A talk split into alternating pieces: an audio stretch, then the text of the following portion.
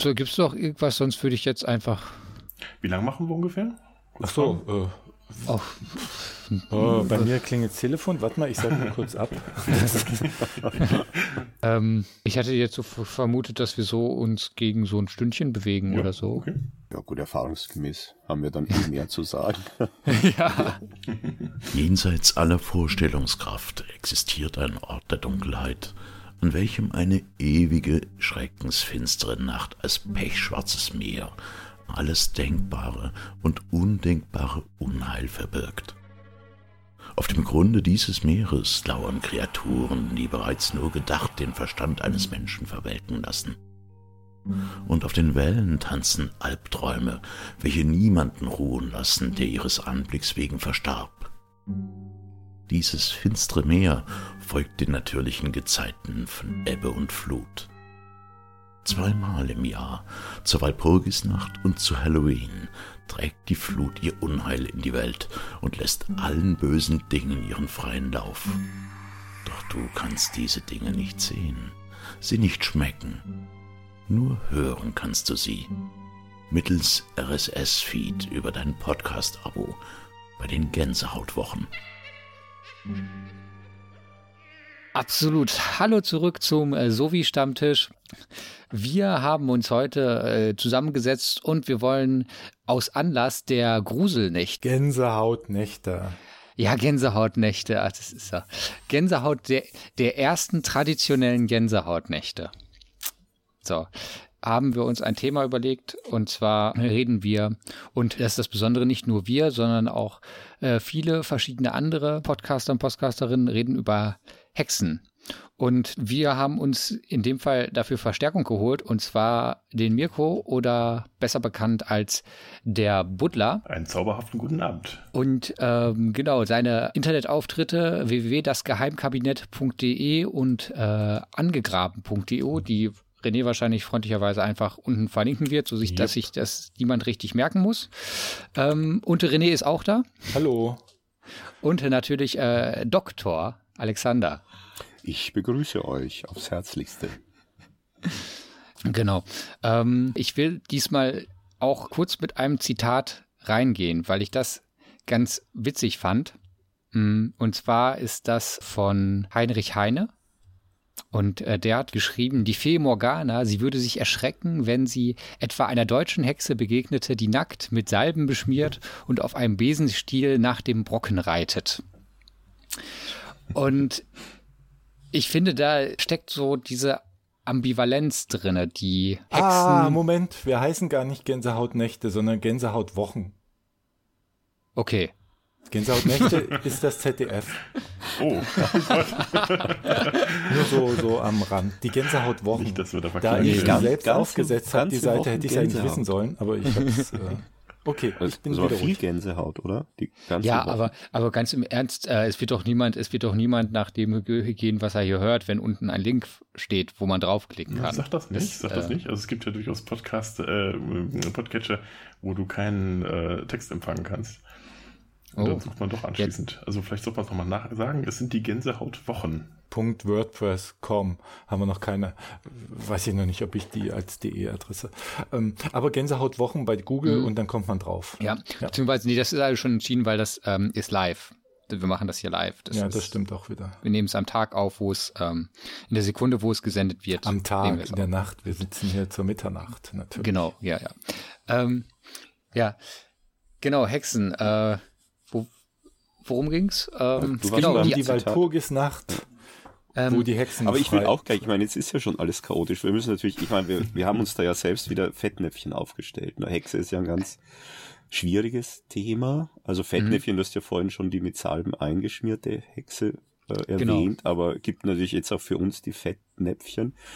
Denn ähm, äh, Simone de Beauvoir hat ja gesagt, das abgegriffene Vokabular der Feuilleton-Romane, in denen die Frau als Hexe, als Zauberin beschrieben wird, die den Mann anlockt und aussaugt, spiegelt den ältesten und verbreitetsten aller Mythen wider. Und zwar ein Mythos, der eben diese schändliche äh, Degradierung der Frau zum mhm. Ausdruck bringt und stabilisiert und über die Jahrtausende hinweg äh, bis auf den heutigen Tag äh, reproduziert. Also müssen wir sehr vorsichtig sein. Sie hat auch gesagt, soweit ich weiß, die Hexen wurden verbrannt, weil sie so schön waren. Hat sie gesagt. ja, für einige stimmt das auch. Ja. Mhm. Das, darauf hat auch Friedrich Spee hingewiesen schon, der beklagt, dass das eine Frau, die überhaupt nicht, ich glaube in Köln war das, also sich überhaupt nicht zu Schulden kommen hat lassen, nur irgendjemand einen Tee gekocht hat, der danach Magenkrämpfe bekommen hat. Dass die also qualvoll gefoltert wurde die wurden ja dann vier, fünf Mal hintereinander gefoltert, aber bis zuletzt nicht gestanden hat. Das ist eben eine Besonderheit gewesen in diesem Fall. Mhm. Äh, und was insofern ja auch äh, damals rechtstheoretisch von entscheidender Bedeutung war, weil das Geständnis fehlt und sie deshalb eigentlich hätte gar nicht hingerichtet werden dürfen und sonst es auch keine Beweise für ihr Hexensein gegeben hat. Also das war eigentlich ein klarer Widers äh, ein Verstoß gegen das damals schon geltende Recht. Mhm. Und manchmal klauen die auch Penisse. Das habe ich auf der Webseite vom, vom Butler gelesen. Ja, das habe ich auch, habe ich auch gehört, ja. Kannst du das nochmal irgendwie das kann ich gerne mal wiederholen. Ich habe das äh, nicht mehr das richtig in, in, Erinnerung. Kommt jetzt aus einer der, der ähm, ja, Weil für, ich weiß nur noch, dafür darf man sie verbrennen für solche schlimmen Sachen, die sie da Wurden tatsächlich auch zwei verbrannt. Ähm, das Ganze geht zurück auf eine Geschichte, die sich im Hexenhammer wiederfindet, also diesem äh, Handbuch für angehende Hexenjäger, die Heinrich Kramer, genannt Instituris, ja Ende des äh, 15. Jahrhunderts geschrieben hat. Ich glaube 1487, wenn ich das richtig im Kopf habe. Und die ähm, der er ja so versucht, quasi auf wissenschaftlicher Grundlage mit dem Hexenphänomen, äh, das damals im Entstehen war, umzugehen und dort äh, Anleitung zu geben, wie man Hexen findet, was Hexen machen, wie man Hexen erkennt, was man gegen Hexen tut. Und er bringt dort auch Anekdoten unter, äh, viele Anekdoten, und darunter sind eben auch etwas merkwürdige Anekdoten, wie zum Beispiel diese Geschichte vom Penisraub durch Hexen. Also berichtet da, das gäbe wohl die verbreitete Legende, Geschichte oder verbreitete Erzählung, also die offensichtlich für wahr erachtet, dass Hexen ähm, Männern die Penisse rauben und sie dann in großen Bäumen in Vogelnestern verstecken.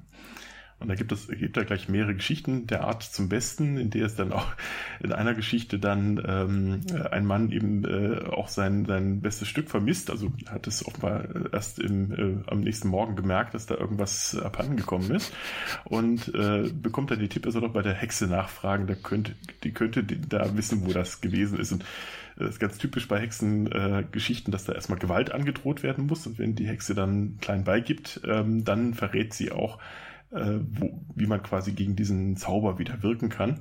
Und sie verrät, dass es wohl in einem Baum äh, eben diese Vogelnester gibt und er soll sich doch bitte da oben eins wieder rausholen. Da seien die ganzen drin. Er steigt nach oben und sucht sich einen der größten aus. Das ist offensichtlich ähm, bei Männern immer noch äh, schon, schon damals irgendwie ein Problem gewesen. Ähm, Ach, der hat die dort wieder gefunden. Hat sie dort wieder gefunden, will sich eben den größten nehmen, dann mhm. ruft die Hexe von oben, von unten rauf. Nee, nimm den nicht, der gehört dem Dorfpfarrer. Also man merkt, das Ganze ist so ein bisschen irgendwie ein, eigentlich ein Schwank, der sich da drin versteckt. Ähm, das ist eigentlich keine richtige Hexengeschichte, aber sowas findet sich dann bei Heinrich Instituris ab und an auch mal im Hexenhammer. Also trotz, dass es eigentlich mit eines der schlimmsten Bücher der Geschichte ist, der ja wirklich viele, viele, viele äh, schlimme Dinge zu verantworten hat dadurch, äh, sind da auch Witze drin. Nicht? Also es ist manchmal ist ein bisschen merkwürdig. Was ich mich jetzt da gerade frage, also du sagtest ja, dass auf Grund des Penisdiebstahls auch äh, ähm, Hexen, also Frauen für Hexen anerkannt wurden und dann auch hingerichtet wurden? Genau, da ja. gibt es einen Fall in Schottland, äh, da sind ja. zwei Frauen angeklagt worden, sie hätten Männern die Männlichkeit geraubt. Da ist jetzt von diesem Baum nicht die Rede, aber ähm, da wird also auch vermutet, die hätten etwas mit äh, ähm, ja, mit den Erektionsschwierigkeiten wahrscheinlich der, der Männer okay. zu tun gehabt. Da geht es tatsächlich okay, um, aber es wird dann ja. wird eben erzählt, als ob man den Männern tatsächlich die Organe geklaut hätte. Ähm, vermutlich ist das eher ein äh, Terminus technicus als ein tatsächlicher ähm, vermutete ähm, reale Geschichte, die also da passiert. Aber dennoch ähm, wurden die beiden Frauen verurteilt und äh, dann in Edinburgh äh, in, äh, verbrannt. Hm. Gut, das, äh, das äh, ja, dann, damit hat sich meine Frage dann erledigt, weil ich meine, einer Geschichte, kann man noch ähm, kann man auch verstehen, wieso, wie so etwas halt als, als, als Schwank erfunden werden kann, der ganz lustig sein kannte. Bloß ich, ich mir war, war völlig rätselhaft, wie äh, Penisdiebstahl wirklich behandelt, also juristisch behandelt werden kann, wie man sich denn sowas vorzustellen hat, dass dann Männer glauben, sie hätten ihren Penis verloren. Aber ja, okay. Ich glaube, das lässt sich ja wirklich gut ein, einordnen in das, was Simone de Beauvoir sagt. Ne? Also genau, also in ja. diesem einen Buch, mhm. ne, La, La Deuxième Sex, ähm, ähm, Le Deuxième Sex, Entschuldige, also das andere Geschlecht auf Deutsch, Ende der 40er Jahre erschienen. Und ähm, sie deutet ja diese Hexenfigur so, dass äh, die Männer darin eben dasjenige befürchten, was sie eben den Frauen dann auch ja zur Last legen, ne, dass sie, äh, dass die Frauen die Männer damit auf das Körperliche und auf das Animalische und Natürliche zurückwerfen, ne, dass die Männer ein Selbstbild haben, das an der Transzendenz orientiert ist, also an irgendetwas Höherem, an höheren Gemeinschaftsidealen und die äh, Frau sie dann als etwas ansehen, also die Hexe, ne, die Hexe, die dann ein Bild für die Frau überhaupt ist, als etwas ansehen, dass sie eben aus dieser, aus diesen höheren Sphären in die Niederungen ja ihres Genitalbereichs dann immer wieder zerrt und dort eben auch manchmal festhält. Also deshalb ist dieses Beispiel von den gestohlenen Penissen, die dann in Vogelnester gefangen gehalten werden, äh, schon ganz symptomatisch, denke ich, für die Weise, wie äh, eben Männer auch Frauen gesehen haben und äh, welche Ängste sie den Frauen entgegengebracht haben. Mhm. Allerdings muss man natürlich sagen, dass das nur ein ganz kleiner Aspekt ist im Hexenhammer. Also die, da geht es meistens ja doch um ganz andere Dinge noch. Also Verwandlung in, in Katzen und äh, Reiten auf, auf Besenstielen und ähnlichem. Wobei natürlich ja. das Reiten auf Besenstielen eigentlich auch ein erotisches Motiv ist. Das, ist, hängt ja auch mit da. Aber das geht dann wieder in dieselbe Richtung. Ne? Mit der, die, da ist es ja, wieder die Erotik. Die Hexen sind nackt, die konfrontieren. Genau. Mit einer Nacktheit gibt's auch in, wo ist das denn? Ich glaube in Leipzig ein schönes Bild, fällt mir jetzt ein, einer einer Hexe, eben auch aus dieser Zeit, aus dem 15. Jahrhundert, glaube ich. Hm, wahrscheinlich Grünewald, ähm, ne? Also es gibt, es gibt von Grünewald gibt es, äh, gibt es sehr, sehr interessante ähm, äh, Hexendarstellungen, die auch so ein bisschen symptomatisch sind, also so, so laszive Weiber, ähm, äh, die sich dann ja. dahin recken, nackt natürlich, was übrigens damals ein relativ seltenes äh, ähm, Kunstmotiv ist. Also wenn man schaut, werden eigentlich nur ähm, äh, nackt dargestellt, äh, also quasi antike Figuren, so Quellnymphen, Göttinnen, natürlich Venus. Äh, ja. Und dann eben auch die Hexen. Nicht? Also das ist äh, auch interessant. Ja. Also es hat offensichtlich mit diesem, mit diesem sexuellen Motiv viel zu tun. Oh, ja, oh, ja, da habe ich, aber auch, da ich aber auch schöne Zitate, aber ich will jetzt nicht die ganze Zeit was. wollt, wollt, wer wollt, wolltest du noch was sagen? Nein, ich gucke mir gerade die, so. die Hexen an. Die nackten Hexen. ja. Moment, da ich aber, Moment, die muss ich mal, mal suchen, wo ich die das, ja. das denn aufgeschrieben Da geht schon ganz schön zur Sache, das stimmt. Das sind schon sehr, also sehr moderne. Und das ist eigentlich ungewöhnlich gesagt. Also solche Darstellungen, ähm, das ist schon sehr überbordend für damalige Zeit. Wenn man bedenkt, dass äh, im 16. Jahrhundert wohl man als, als normaler Mann kaum jemals eine Frau nackt gesehen hat, nicht mal die eigene Ehefrau, nicht? Ähm, das ist äh, äh, eher ungewöhnlich. Das, da drehen äh, Männer durch, wenn die lange Da drehen die offensichtlich durch, ja. Ich meine, ähm, da können wir auch dazu kommen, diese Hexenprozesse, äh, die, da gehört ja unter anderem später auch dazu, dass die Hexe äh, nach, also die vermeintliche Hexe nach äh, körperlichen Merkmalen äh, durchsucht wird. Und man ja. zieht sie dafür natürlich komplett aus. Und das ist für die Männer der Zeit, äh, das wird öffentlich gemacht, nicht so, dass äh, die Männer quasi da äh, zum ersten Mal auch eine nackte Frau sehen können, quasi nicht. Also Ach so, deshalb waren die so beliebt, die, die Hexenprozesse. ja, tatsächlich. Also da hat, da hat sicher, da hat er auch mit zu tun. Ja. Nicht? Also man sucht nach also körperlichen Merkmalen, die auf, auf Teufelsbuhlschaft, da hat man auch wieder ein sexuelles Motiv. Also äh, die Hexen sind ja deswegen Hexen, haben deswegen die Kräfte, weil sie sich mit dem Teufel eingelassen haben. Und äh, das machen sie insbesondere dadurch, dass sie sich mit dem Teufel vereinigen und dadurch aber auch ein Mal aufgedrückt bekommen vom Teufel. Also dann solche Dinge wie die dritte Brustwarze oder ähnliche Dinge die dann wiederum als Zeichen äh, für die nach Hexen Suchenden äh, gedeutet werden können.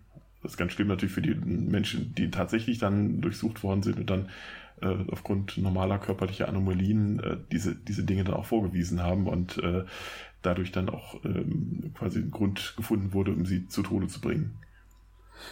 Also dann, also nach Simone de Beauvoir ist das eben so, dass ne, dann die Hexen im Gegenzug äh, dann wieder äh, diesem Naturbereich zugeordnet werden und aus der Gesellschaft ausdrücklich ausgestoßen werden. Ne? Dadurch, dass sie eben bloßgestellt sind, das war ja eben im Mittelalter oder in der frühen Neuzeit. Wir, wir sind ja in der frühen Neuzeit, muss man auch betonen, das ist ja ein Klischee, dass man immer sagt, die Hexenverbrennungen haben im Mittelalter stattgefunden. Das ist ja Blödsinn, die haben ja vor allem ähm, dann im 15. bis 17. Jahrhundert mhm. stattgefunden. Genau, eigentlich fängt es ähm, an im 15. Jahrhundert mit äh, einer päpstlichen. Bulle, äh, die quasi äh, voraussetzt, dass es Hexen gibt und dass, es, dass man sie eben verfolgen muss. Dann kommt natürlich ja. hinzu, dass äh, Martin Luthers Bibelübersetzung äh, dann auch äh, dieses alte mosaische Gesetz, du sollst die Zauberin nicht am Leben lassen, mit du sollst die Hexe nicht am Leben lassen, übersetzt hat. Und das ja. führt natürlich auch mal dazu, dass gerade in protestantischen Gebieten und später natürlich dann auch katholischen Gebieten sich diese, diese Vorstellung weiter auch tradieren. In, ja, in der Bibel, die, die Zauberin im Hebräischen, soweit ich weiß, ist das ja für beide Geschlechter, Zauber und Zauberin. Und im, mhm. im Lateinischen wurde es dann Vulgata weiblich und das wurde den dann, also eine Übersetzung wurde den dann auch zum Verhängnis. Ja, genau. Ja, aber wenn man danach geht. Ja gut, aber ich, man kann, ja, ich, ich würde auch da vermuten, dass die das nicht zufällig als weiblich übersetzt haben, sondern mhm. also, dass das Verhängnis, dass, äh, dass sie dann äh, reinkamen, ähm, auch der Grund war, warum es denn eine, also als weiblich übersetzt wurde, also nicht, nicht in Form eine, eines bewussten Professors, dass da jetzt ja jemand sagt, okay, ich übersetze das jetzt als weiblich, weil ich will Frauen verfolgen, sondern dass es einer, einer damaligen Geisteshaltung einer patriarchalen Gesellschaft einfach so entsprang, dass das natürlich weiblich übersetzt. Ja, natürlich, weil die. Äh, weil ich glaube, glaub, das hat schon tiefere historische Gründe. Also ja. ähm, die, die Reformation hat ja dann auch wirklich einen Kulturkampf äh, initiiert, ne? also teilweise auch einen Bildersturm, nicht überall. Luther war da ja meines Wissens, aber da weiß Mirko der Butler wahrscheinlich mhm. besser Bescheid als ich. Also er war ja da eher zurückhaltend, aber andere wie Zwingli und Calvin, ne, die waren ja da ziemlich radikal und die haben sich dann auch, also jetzt abgesehen von den Hexen, also die haben natürlich auch was gegen Hexen gehabt und Hexenverbrennung dann auch befördert, gerade der Protestantismus, ne, also da ist jetzt zur Abwechslung mal nicht nur der Katholizismus an den Pranger zu stellen aus heutiger Perspektive, ähm, sondern die haben ja auch gewettert überhaupt gegen Kunst und gegen Kunst der damaligen Zeit, so im 15. Jahrhundert, sieht man das schon, dass äh, die Kunst ziemlich erotisch auch wird. Eben da treten ja die nackten Frauen auf, wenn man auch an Kranach denkt, ähm, der dann sowohl für, Kathol für katholische Kundschaft als auch für protestantische Kundschaft im Übrigen gearbeitet hat, selbst aber im äh, Protestant war und ja auch mit Luther persönlich bekannt war. Ähm, aber äh, man hat also Zwingli zum Beispiel, ne, da hat auch die, die heiligen Darstellungen in den Kirchen äh, angeprangert. Da schreibt er zum Beispiel, hier staat ein Magdalena, so hyrisch gemalet, dass auch alle Pfaffen je und je gesprochen haben, wie könnt einer hier andächtig sin Messe haben? Also wie kann einer ne, bei einer solchen hm, Halbnacktheit hier die Messe halten ne, vor einer solchen Frau und so weiter. Und da wird ein Sebastian und ein Mauritius als jünkerisch kriegisch kuppelig bezeichnet, also als junkerhaft, als so aristokratisch, ne, äh, kriegerisch und ja, kuppelig heißt liebreizend, dass die Weiber davon haben zu beichten gehabt. Also, dass die Weiber davon beichten mussten, ne, dass sie den an, angeschaut haben. Und in der Tat, ne, also der, ähm, ähm, der heilige Sebastian ist ja, ist ja Schutzpatron der Homosexuellen. Ich glaube nicht, dass das mit der Segnung des Papstes so beschlossen wurde, aber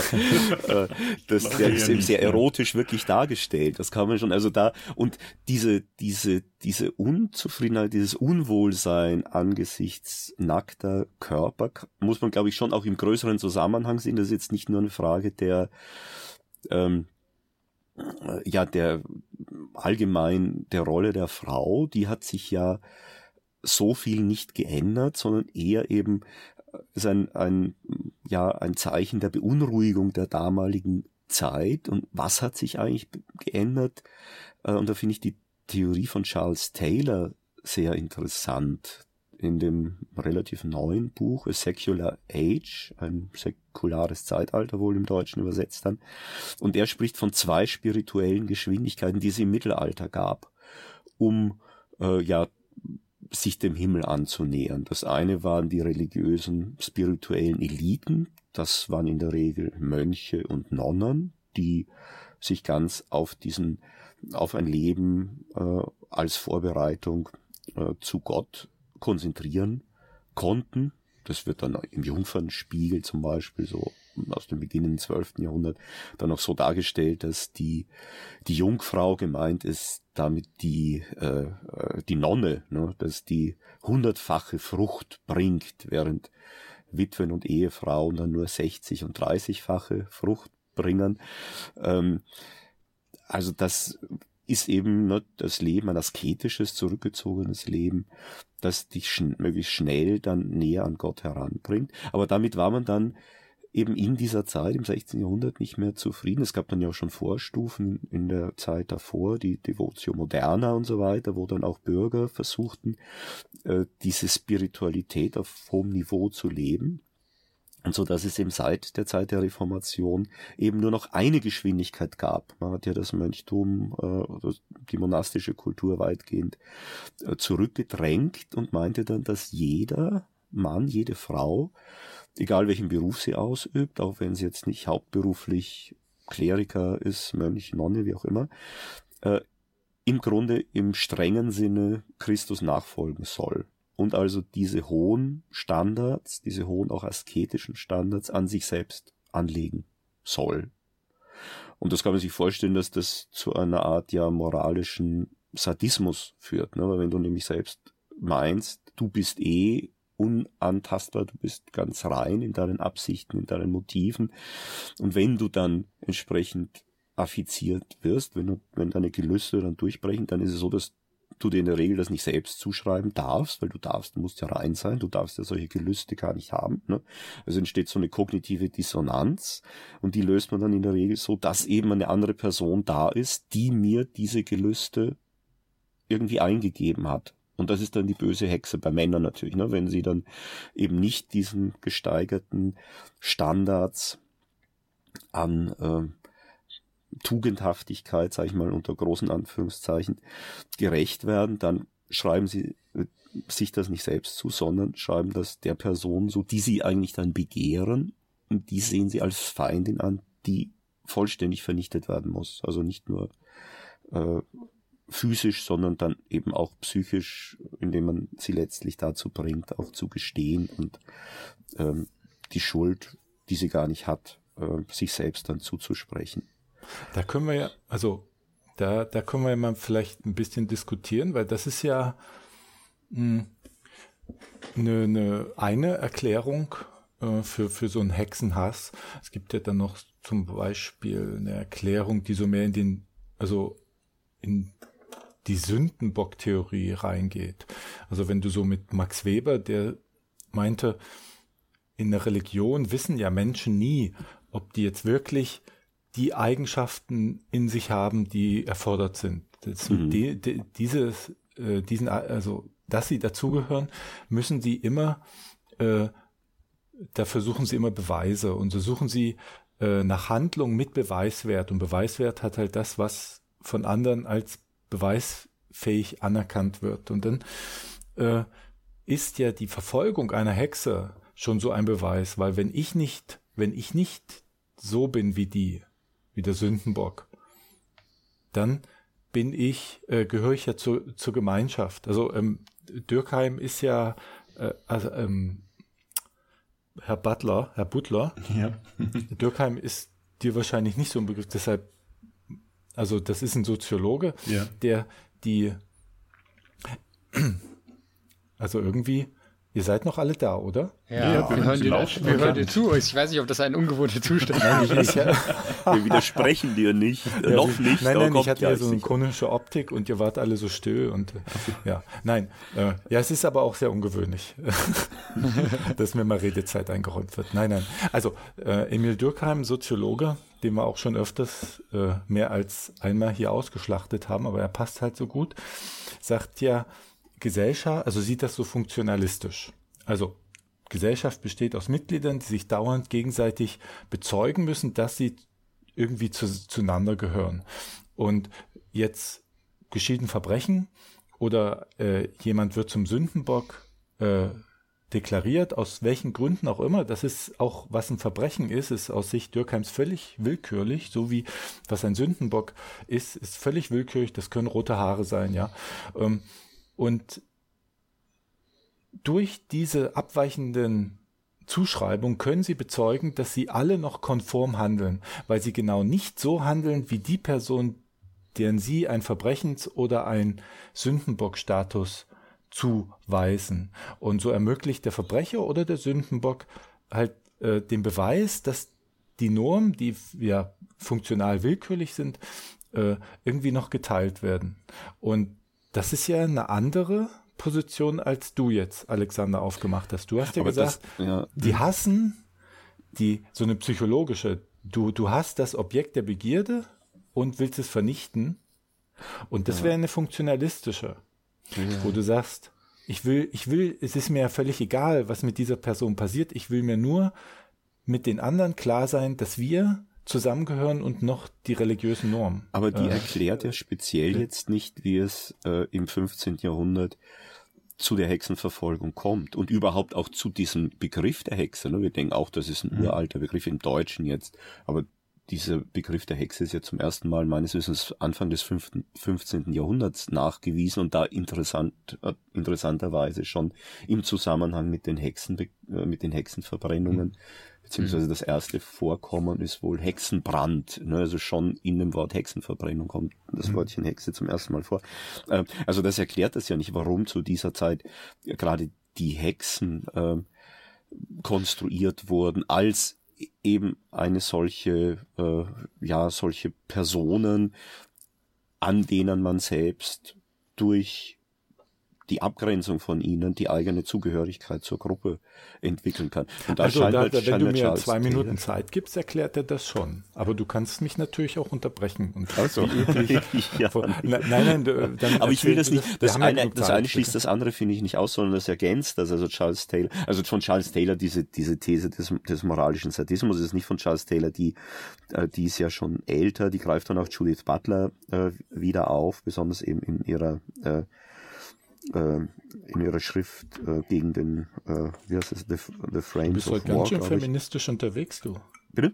Du bist halt ganz schön feministisch unterwegs. Du. Ja, ne, ja, doch, nein, das ist ja von der Theorie her auch ja faszinierend. Nein, aber von Charles Taylor, das finde ich eben sehr faszinierend, diese Position der zwei Geschwindigkeiten, der zwei spirituellen Geschwindigkeiten, die es gab im Mittelalter und hm. jetzt in der Neuzeit äh, wird eben, werden die Menschen so unter Druck gesetzt, äh, dass äh, eben gerade im Protestantismus, wo das Mönchtum ja wegfällt, die monastische äh, Askese, dass die, äh, dass jetzt ein Kaufmann, ein Aristokrat, wer auch immer, ein Bauer jetzt auf einmal auch aufgefordert werden, aufgerufen sind, diese Askese zu üben, womit sie überfordert sind, selbstverständlich.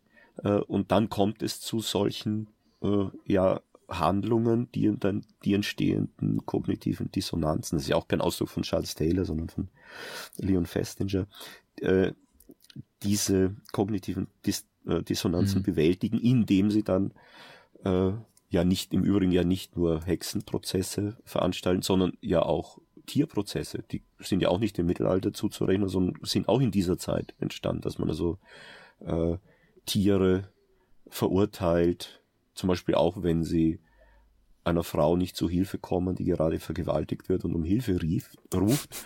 Und die Tiere, die sich nicht rühren, ne, die herumstehen ja welche Kühe oder so, die faul sind oder Schweine, die nichts machen, die werden dann auch gleich mit verurteilt und, und hingerichtet. Ne. Ja gut, das, äh, das ist natürlich, aber gut, aber willst du auch machen, wenn halt so ein böses Tier da ist? Kannst ja nicht einfach davonkommen lassen. Was äh, dann wird ja, das wird ist auch sehr ja jedes, modern gedacht, ne? Weil jedes andere Tier wird sich dann ja auch, wird sich ja das denken. Das ist ja, warum, äh, das ist ja der Abschreckungscharakter dieser.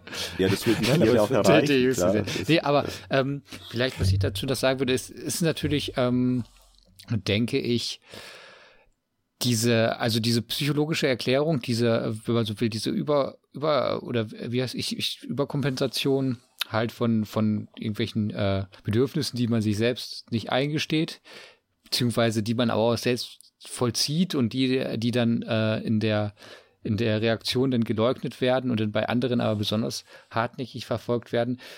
Das ist mit Sicherheit ähm, erstmal, also ist, ist diese äh, also Erklärung auf der psychologischen Ebene ähm, auf jeden Fall sinnvoll. Bloß, ich würde sagen, sie erklärt eben nicht, warum es die, ähm, die Hexen sind, wogegen sie sich richtet. Also das ist natürlich, also weil dieses, dieses, dieses Bild, Bild dieser Sündenbock, das, wo, wogegen sich äh, der Hass dann richten kann, weil äh, muss dann gesellschaftlich erstmal geformt werden. Und das ist natürlich dann ein historischer Prozess. Deswegen, mhm. ja, deswegen ist es, würde ich die, die, ähm, wenn du die Frage stellst, wie kommt es denn dazu, dass im 15. Jahrhundert ähm, jetzt sich jetzt dieser, dieser, dieser Zorn an den, äh, an den, an den Hexen auslässt, wobei das äh, ja nicht nur, nicht nur immer Frauen waren, sondern auch Männer, bloß dieser, dieser Anteil der Männer, also während Hexen, äh, Frauen als Hexen während dieser, dieser Phase der Hexefolge immer verfolgt wurden,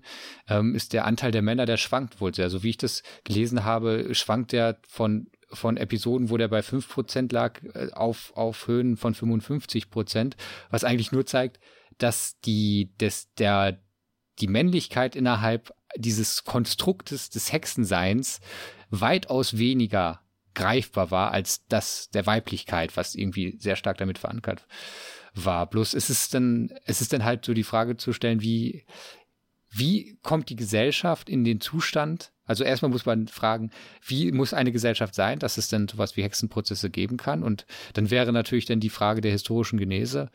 Ähm, nee, ich hab's wie auch ist es dazu gekommen? Ich habe es jetzt auch gar nicht psychologisch erklärt. Also die, das wäre dann sozusagen der, der, das letzte, die letzte Hinzufügung. Ne? Also, mhm. Aber die, die historische Erklärung ist die von Charles Taylor, dass eben die, äh, sagen wir so, der, der Triebverzicht, der, also mit, mit Freud zu sprechen, der Menschen dieser Zeit abverlangt wird, gesteigert wurde durch die entsprechenden vermehrten spirituellen Forderungen. Mhm.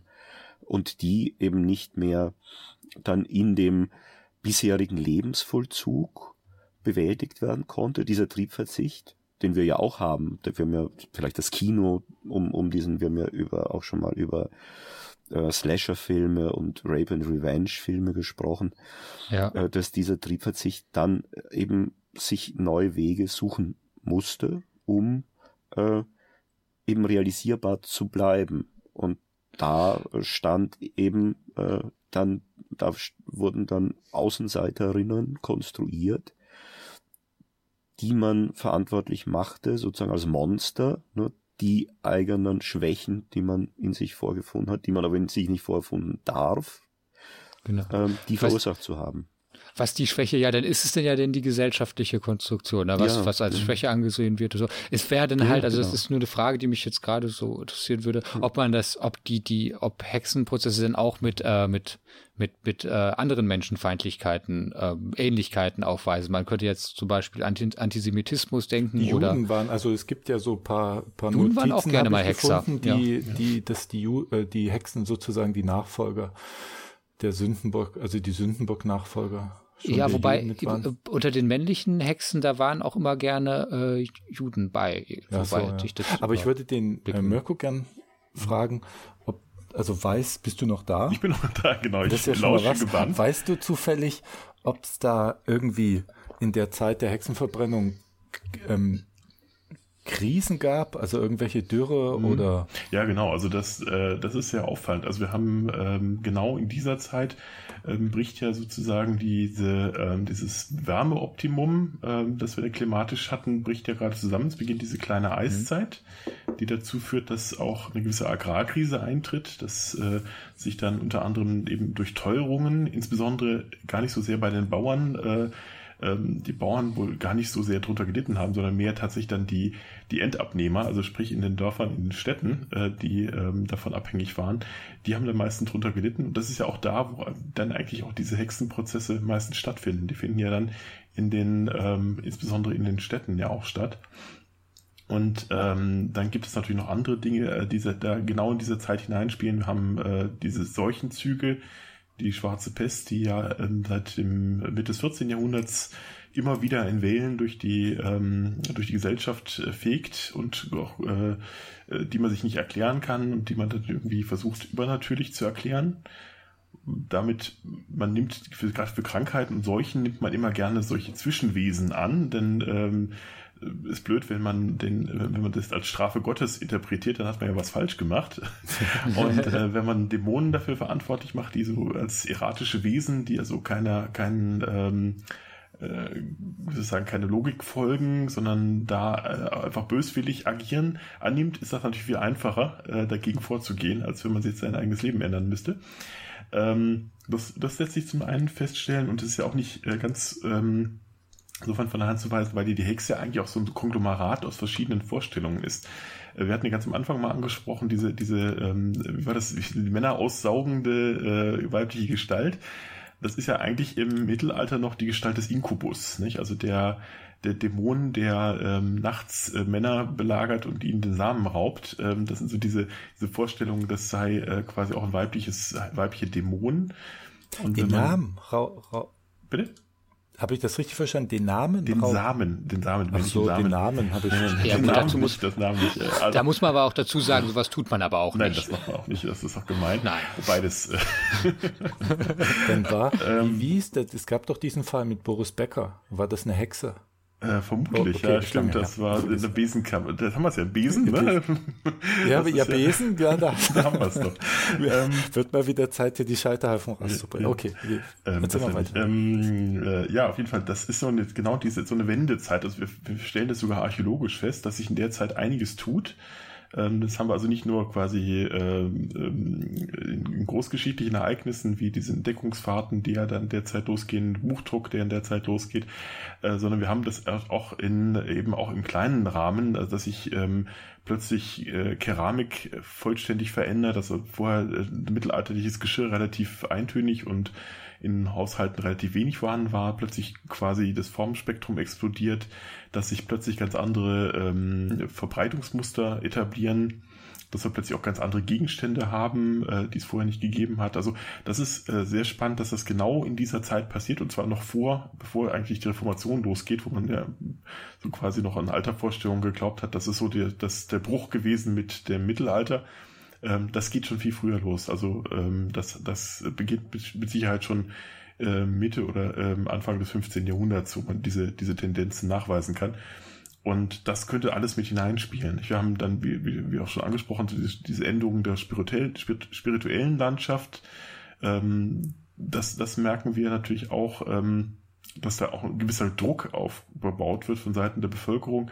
Ähm, äh, zum Beispiel diese Ablassproblematik, das ist ja nicht nur ein Problem, das sozusagen die, die offizielle Kirche auf die äh, Leute übergestülpt hat, sondern umgekehrt ist es tatsächlich auch so, dass die Bevölkerung selber diese Ablässe haben wollte. Nicht? Also diese Idee, dass man äh, Fegefeuer leiden muss, wenn man äh, ja, weil man ja dem den Ansprüchen Gottes nicht gerecht werden kann. Da haben wir das jetzt wieder mit dem mit dem mit dem Spirit, dieser nicht äh, zu leistenden spirituellen Leistung, die ähm, man versuchte dadurch zu kompensieren, dass man es eben auf andere Weise wieder wettmachte.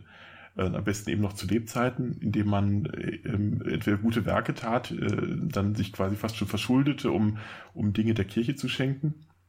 Oder eben durch den Kauf von Ablässen, die dann immer überbordender wurden, die anfangs mal äh, nur Tage umfassten, weil man eigentlich damit ja die Sündenstrafen abdecken wollte und nicht die Sünden äh, also die, nicht die Zeit im Fegefeuer, sondern eigentlich ähm, war damit ja solche Dinge wie Gebetsleistungen oder Wallfahrten oder ähnliches gedacht gewesen.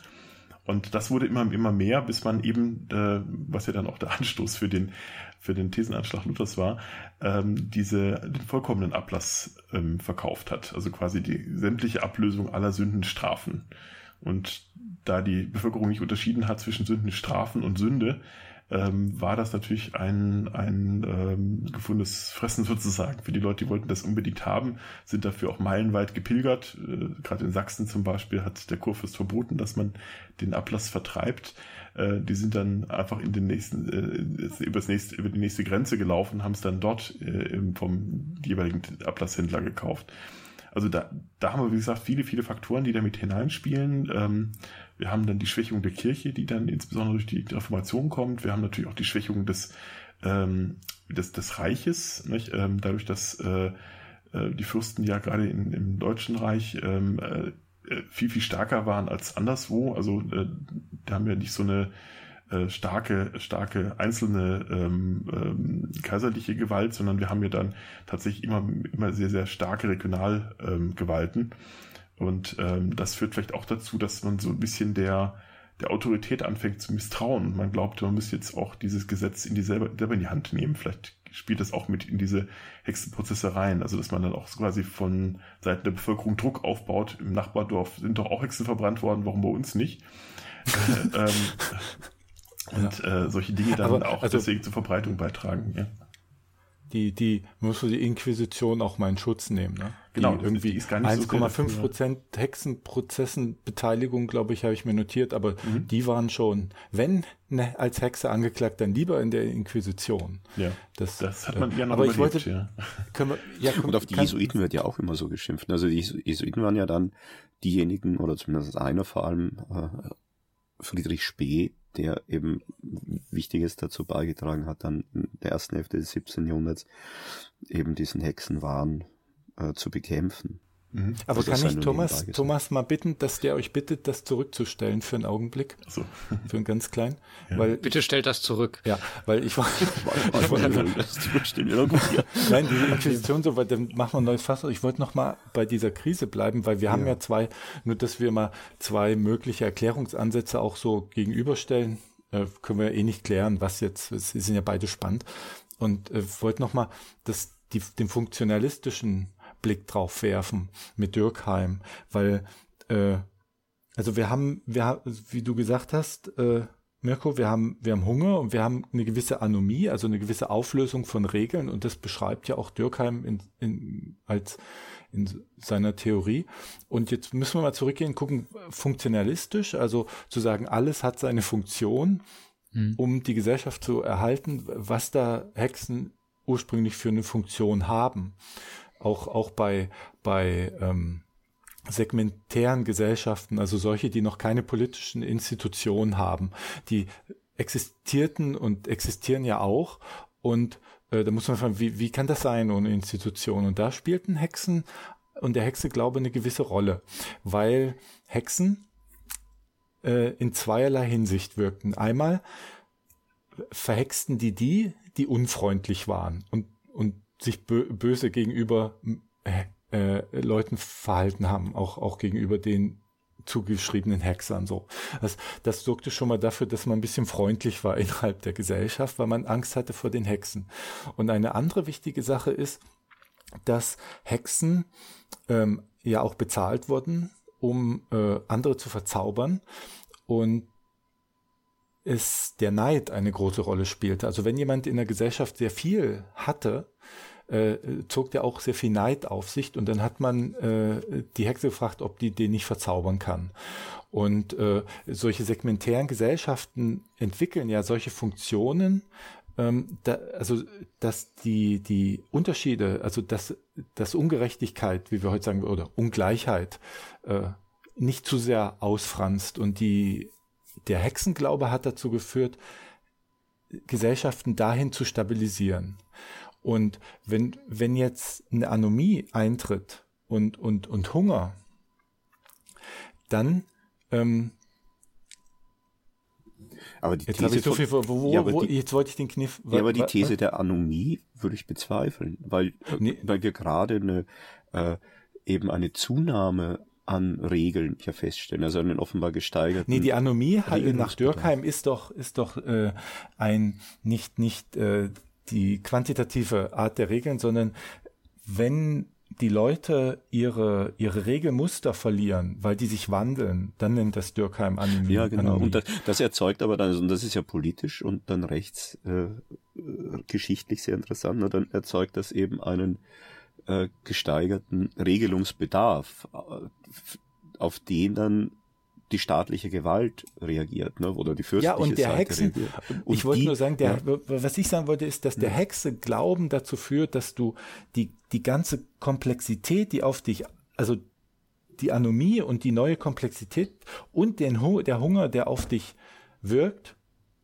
dass das einfach Komplexität reduziert, wenn du eine Hexe hast. Und wen nimmst du? Du nimmst natürlich irgendwas, was schon verankert ist in der, in, also äh, historisch als, als Funktion schon verankert ist. Und die Hexen haben immer dazu geführt, äh, dazu beigetragen, als Funktion eine Gesellschaft zusammenzuhalten und durch das, die Hexenverbrennung haben sie diese Funktion wieder beibehalten. Das wollte ich nur sagen. Sie haben der Gesellschaft gedient, soziologisch gesehen, stabil zu werden. Man muss das auch mal positiv sehen.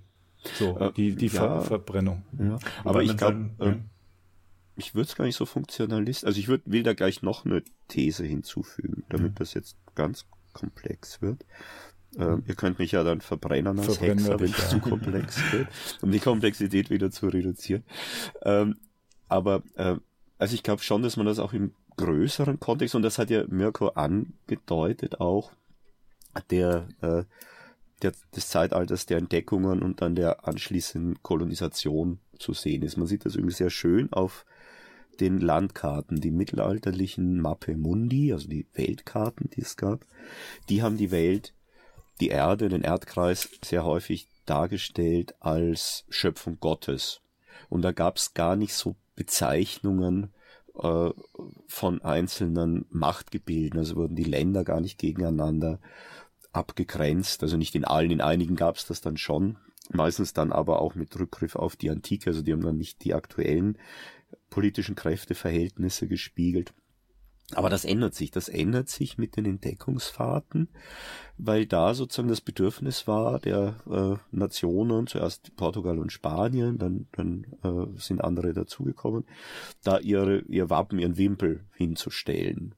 Und das hast du auch auf den Weltkarten dann plötzlich. Plötzlich hast du überall auf der ganzen Welt dann die Herrschaftszeichen verteilt auf den Karten und, und Gott verschwindet aus dem Ganzen. Und auch die, äh, die ganze äh, antike geografische Tradition.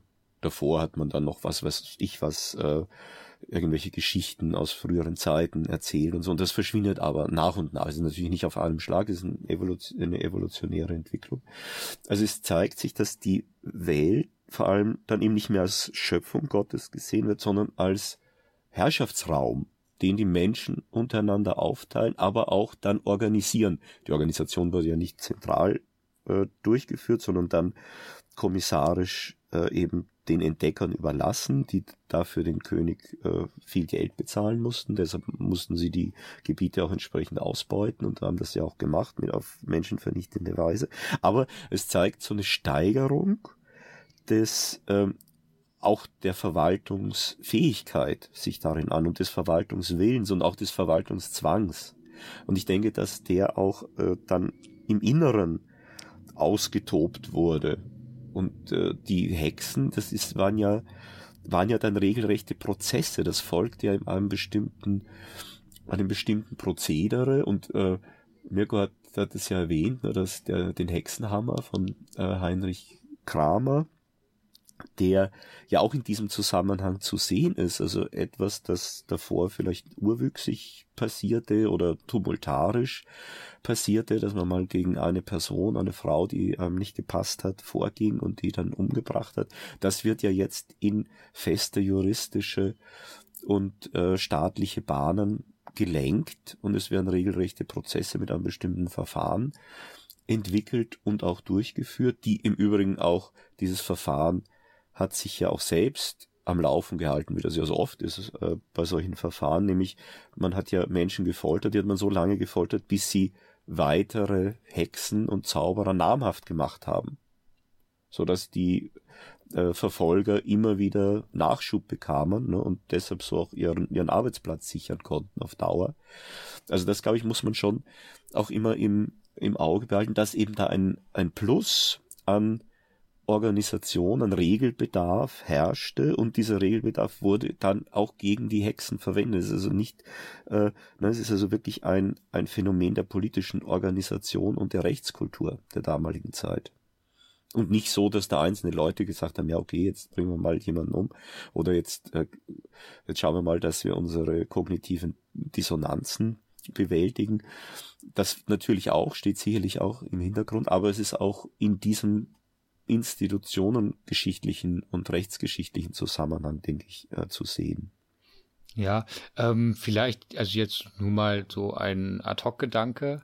Äh, was René ja sagte, war ja diese auch, sprach ja von so einer ähm, ja, gesellschaftsstabilisierenden Funktion der Hexenerzählungen, die irgendwie Freundlichkeit ähm, er, erzwang, aber auch äh, so äh, Neidgelüste halt kompensierte. Wenn man das jetzt auf äh, mit, mit Alexander deiner These zusammenbringt, dieser erhöhten staatlichen oder nicht noch nicht aber dieser erhöhten institutionellen Verregelung, diese institutionelle Verregelung kann ja im Prinzip und kann ja im Prinzip keine, kann ja diese, äh, diese äh, regelnde Funktion von Hexen, die ja im Prinzip dann von außen kommt, eben außerhalb der Institution, gar nicht dulden und muss ja. dementsprechend auf sie antworten.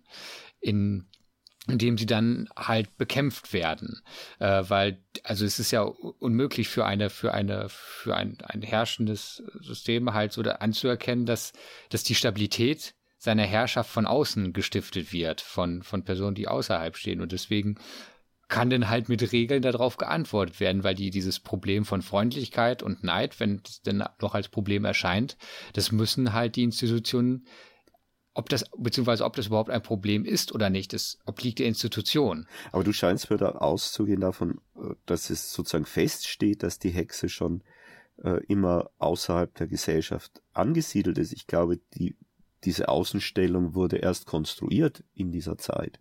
Und man bräuchte, und man braucht eben speziell die Hexe, und da kann ich vielleicht auch die Brücke dann zu Charles Taylor wieder schlagen, weil äh, eben eine bestimmte Form von äh, Triebverzicht auf den Menschen nee, abverlangt wurde und deshalb eben es sich dann auf bestimmt, vor allem auf Frauen äh, konzentrieren musste, diese, äh, diese Außenseiterstellung, die man kon konstruiert hat, und da gebe ich dir recht, um überhaupt ein solches Innern äh, entwickeln zu können.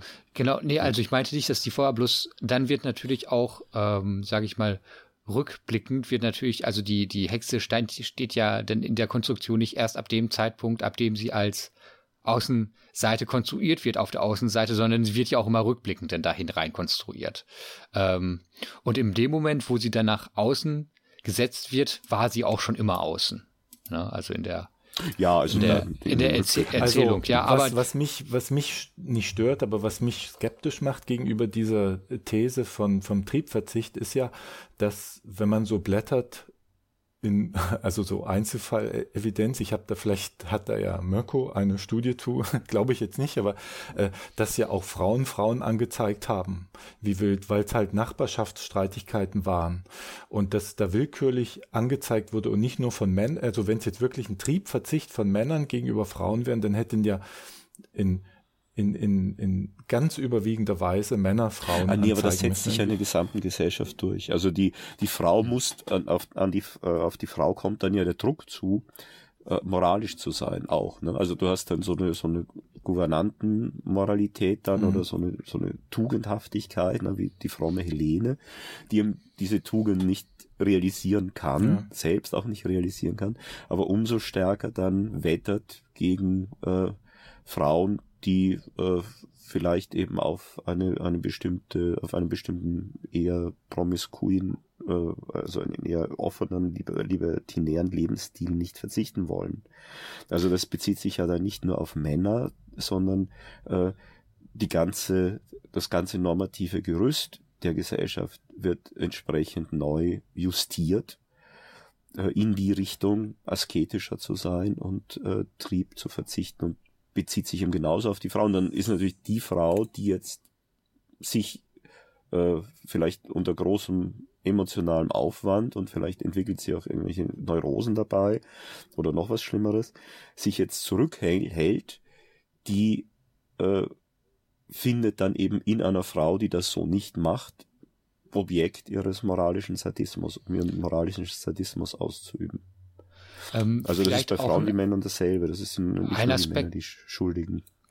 Wo ich nicht weiß, wie, wie sehr der ähm, reinspielt, aber ich, ich, ich kann einfach mal in den Raum werfen. Soweit ich das jetzt gelesen habe, waren ähm, in diesen Hexenprozessen war, waren auch Frauen ähm, im Prinzip auf zwei Rollen beschränkt.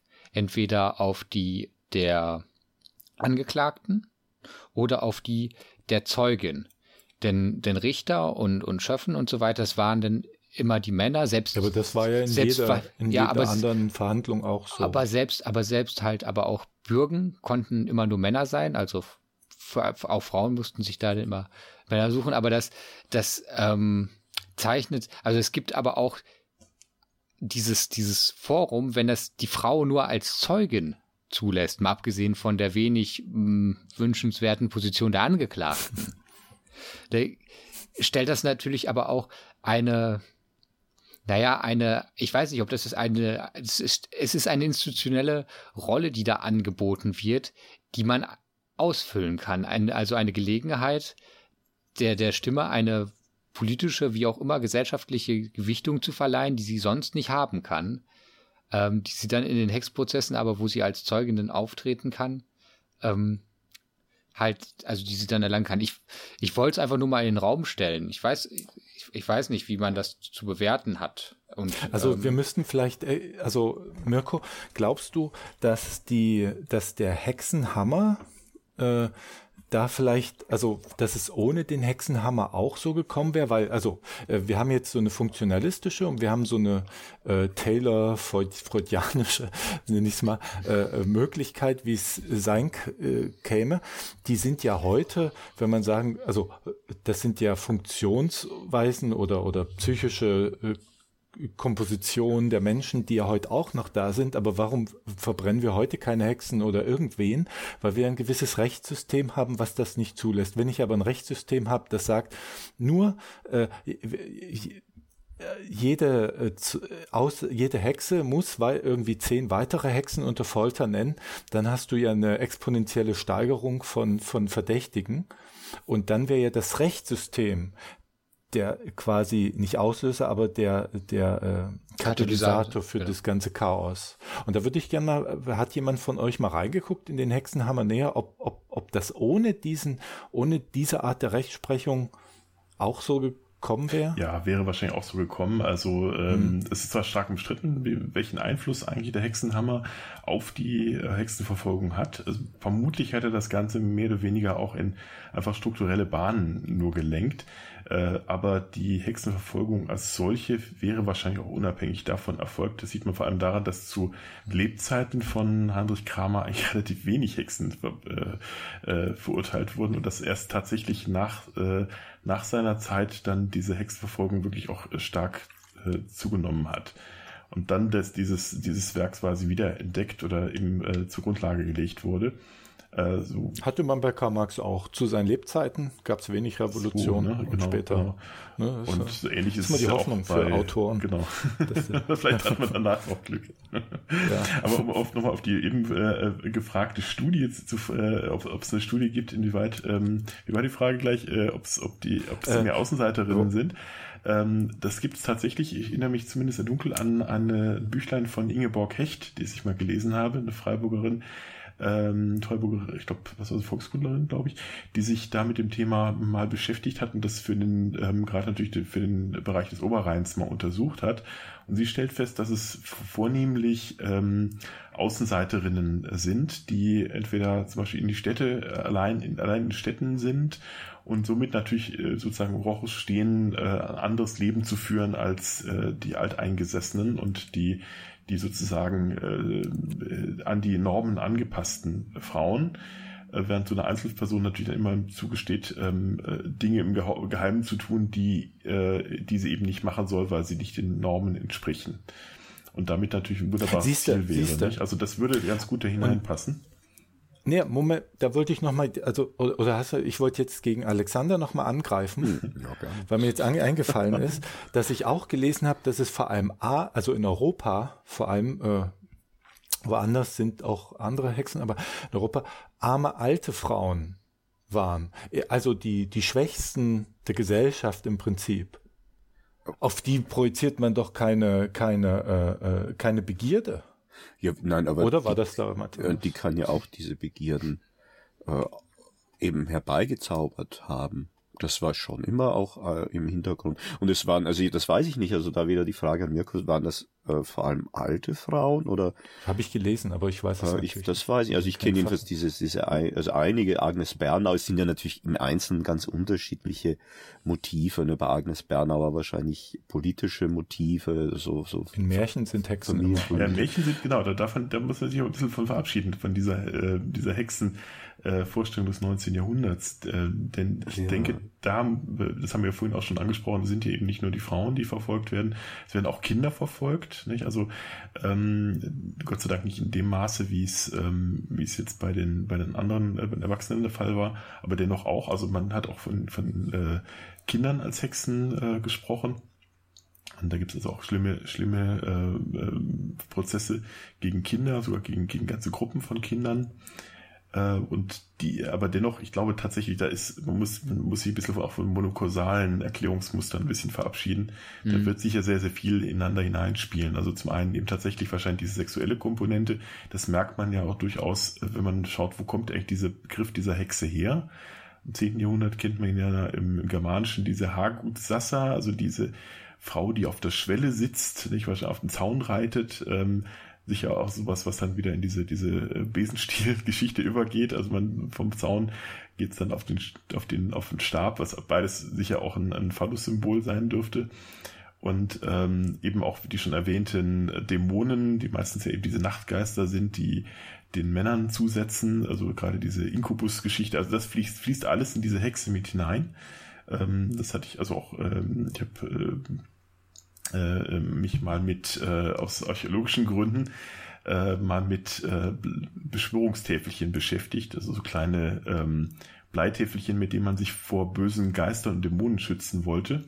Und da wird's unter, geht's unter anderem auch, ähm, das ist also auch ein ganz, ganz typisches Zeichen mittelalterlicher Magievorstellungen, dass diese ganzen Gestalten ineinander überfließen. Also das von, von Elfen über Truten, über ähm, äh, Nachtgeister, über Fiebergeister, dass dieses alles mehr oder weniger so dieselben Aspekte äh, von verschiedenen, ähm, also ich würde sagen, ähm, äh, gleiche, wie wir sagen, ähm, nach jetzt den Faden verloren, äh, verschiedene Aspekte des Bösen sind, die aber miteinander irgendwie korrespondieren und miteinander überfließen. Und daher passt das eigentlich ganz gut, dass sich dann nachher in dieser Hexe genau diese ganzen Dinge vereinigen. Dann spielen Dämonen gar nicht mehr so eine große Rolle, sondern man, man hat dann tatsächlich so diese Idee ähm, einer menschlichen Figur, die aber mit dämonischen Kräften ausgestattet ist. Und das ist ja dann meistenteils tatsächlich, ich glaube, ich habe auch mal jetzt die Zahl gelesen, heute von 75 Prozent ausgeht von Frauen, die äh, im Hexenprozessen angeklagt worden sind. Wir kennen ja immer nur die Zahlen, die wir aus den Hexenprozessen haben. Wenn es ganz ohne mhm. Prozess lief, wissen wir natürlich nicht, wie viele dabei ähm, umgekommen sind ähm, und oder vor Gericht standen sind ja mehr vor Gericht gestanden, als er nachher umgebracht worden ist. Das hat mir vorhin, glaube ich, auch mal kurz angedeutet, dass nicht alle, nicht, dass, dass dieser Weg vom Hexenprozess nicht unbedingt direkt auf den Scheiterhaufen geführt hat, sondern wenn äh, die Hexe dann äh, kein Geständnis oder die vermeintliche Hexe kein Geständnis von sich gegeben hat unter der Folter, dann durfte man sie eigentlich auch nicht ähm, verbrennen, sondern dann wurden sie auch oft freigelassen. Äh, aber das spricht doch, aber beim Hexenhammer war es doch, waren doch so Sachen, wenn sie nicht ertrinkt, war sie unschuldig. In, ja, diese, Wasser, diese Wasserprobe, ja, ja, äh, die wurde aber, ja. die wurde aber doch nur ganz selten angewandt. Ah, okay. Also die, die geistert zwar auch immer so ein bisschen durch die Vorstellung. Es gibt was, es gibt es Wiegenproben, also man versucht doch festzustellen, ob die Hexe, was man glaube Monty Python dann auch sieht in der, ja. in der Kokosnuss, äh, wie die Hexe gewogen wird und dann zu leicht befunden, weil äh, kann ja nicht, nicht echt sein und solche Dinge, das, das wurde tatsächlich gemacht, äh, aber die wirklich. Weil sie keine Seele hat. Die Seele wiegt nämlich, hat man damals ausgerechnet, und äh, wer keine Seele hat, der ist dann halt leichter. Ja, wobei das mit den 23 Gramm der Seele ist, glaube ich, äh, eine relativ späte Geschichte. Das, ja, äh, ähm, so ein Experiment des 18. Jahrhunderts, glaube ich. Ja, Kann man das denn vielleicht, ähm, diese, diese Hexenwiegen denn als die, äh, als eine frühe Form äh, verstehen, die das Hexenproblem einfach auf naturwissenschaftliche Art und Weise anzugehen. Das ist ja, ja, also interessant messen, ist ja messen. Ja, also das findet man bei, beim Heinrich Instituris ja tatsächlich. Also er versucht ja so eine, so eine pseudowissenschaftliche Hexenkunde ähm, aufzubauen, äh, die natürlich keinen methodischen äh, Ansprüchen genügt und interessanterweise sogar dann von der spanischen Inquisition als unwissenschaftlich abgelehnt worden ist. Und äh, die müssen es ja wissen. Aber das Hexenwiegen geht, glaube ich, auch wieder, die mussten sich ja nackt wiegen. Ne? Das geht wieder so in, in, in das, was man also eindeutig diese sexuelle Komponente. Das ist ja schaulustig, ja, dann, ja, ja, das aber grafische das quasi hohe Schaufel. Aber da ist auch interessant, nur dass es, dass eigentlich diese Gottesurteile, das stammt ja aus dieser, aus dieser Ecke. Ne? Das ist im Grunde ein, ein Ordalium, ein äh, Gottesurteil, das es äh, früher durchaus gab, äh, im Früh- und im Hochmittelalter. Das konnten, äh, wie wir das ja auch äh, kennen aus Hollywood-Filmen, ne, das konnten durchaus auch Zweikämpfe sein oder so äh, aufgezwungene Wettbewerbe, wenn zwei Kontrahenten vor Gericht dann vor dem Altar stehen mussten mit ausgebreiteten Händen, ne, also so in einer Kreuzeshaltung und derjenige, der als erster die Hand, äh, die Arme hat sinken lassen, der war dann der Schuldige. Ähm, und viele andere auch oder über glühende äh, Schwerter ja. oder Klingern mhm. laufen und so weiter. Ne? Und dann mhm. müssen die Füße unversehrt sein. Ähm, das wurde aber dann ja doch meines Wissens im, ähm, im 13. Jahrhundert verboten, in dem vierten Laterankonzil, das ja sehr wichtig war. Ähm, und es wurde den, es wurde den Geistlichen verboten, daran teilzunehmen, und dann starb eigentlich diese Rechtskultur, die von der Kirche auch nicht sonderlich geschätzt war, aus. Und die ließ man dann aufleben in den, diesen Hexenproben. Also auch interessant, dass eben etwas eine Rechtspraxis, die eigentlich schon seit einigen hundert Jahren zum alten Eisen gehört und auch offiziell von der Kirche nicht mehr akzeptiert wurde, ähm, dass man auf die dann in dieser Zeit zurückgreift. Also das ist auch wieder so ein Zeichen, denke ich, der, der Beunruhigung. Und da würde ich auch äh, ja Mirko zusprechen, also die äh, Zustimmen äh, der Hexenhammer, das ist die Frage, ob der tatsächlich die äh, Hexenverfolgung, ob der ihr genützt hat oder eher geschadet hat, denn äh, gerade die schlechte Qualität des Hexenhammers, die hat ja viele, und dort ist ja auch das Beispiel schon genannt, aber auch, ich glaube, in Deutschland viele Rechtsgelehrte eher von der Hexenverfolgung Abstand nehmen lassen. Es gab also immer ja auch Gegner, die das für absoluten Mumpitz halten, hielten und äh, sowohl äh, als Widerspruch zum Christentum als auch zur Rechtskultur ansahen. Und das hat ja dann vor allem Friedrich Spee aufgegriffen äh, in seiner Cautio Criminalis, äh, wo er dann äh, Punkt für Punkt in einer guten, gut wissenschaftlichen Manier äh, an dieses Problem herangeht.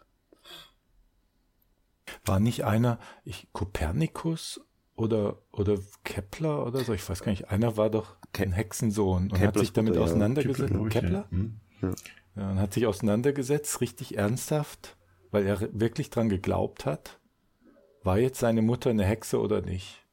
Und das sind ja schon äh, wissenschaftliche Gedanken, die da, die, weil man, man kann es ja nicht wissen. Also äh, wir sagen es, es gibt keine, aber wenn du in, ein, in die Welt hier geboren wärst, weißt du ja nicht, also kennst du die Gesetze ja nicht. Die, ja, also selbst die Gegner der, äh, der Hexenverfolgung äh, waren nicht notwendigerweise ähm, Gegner äh, des Hexen, der Hexenkonzeption überhaupt, sondern mhm. äh, meinten nur, dass die Verfahren, so wie sie jetzt herrschen, schlicht und einfach nicht rechtens sind und eben haben auch auf diese äh, äh, diese Wirkung, diese fatale Wirkung der Folter hingewiesen, was ja auch Friedrich Spee macht. Er hat auch ges dann geschrieben, also liebe Leute, wenn man euch selbst foltert, dann gesteht ihr auch nach der dritten Folter, dass ihr Hexer seid und nennt auch vier Leute, um euch selbst zu entlasten und äh, nur damit die Folter endlich aufhört.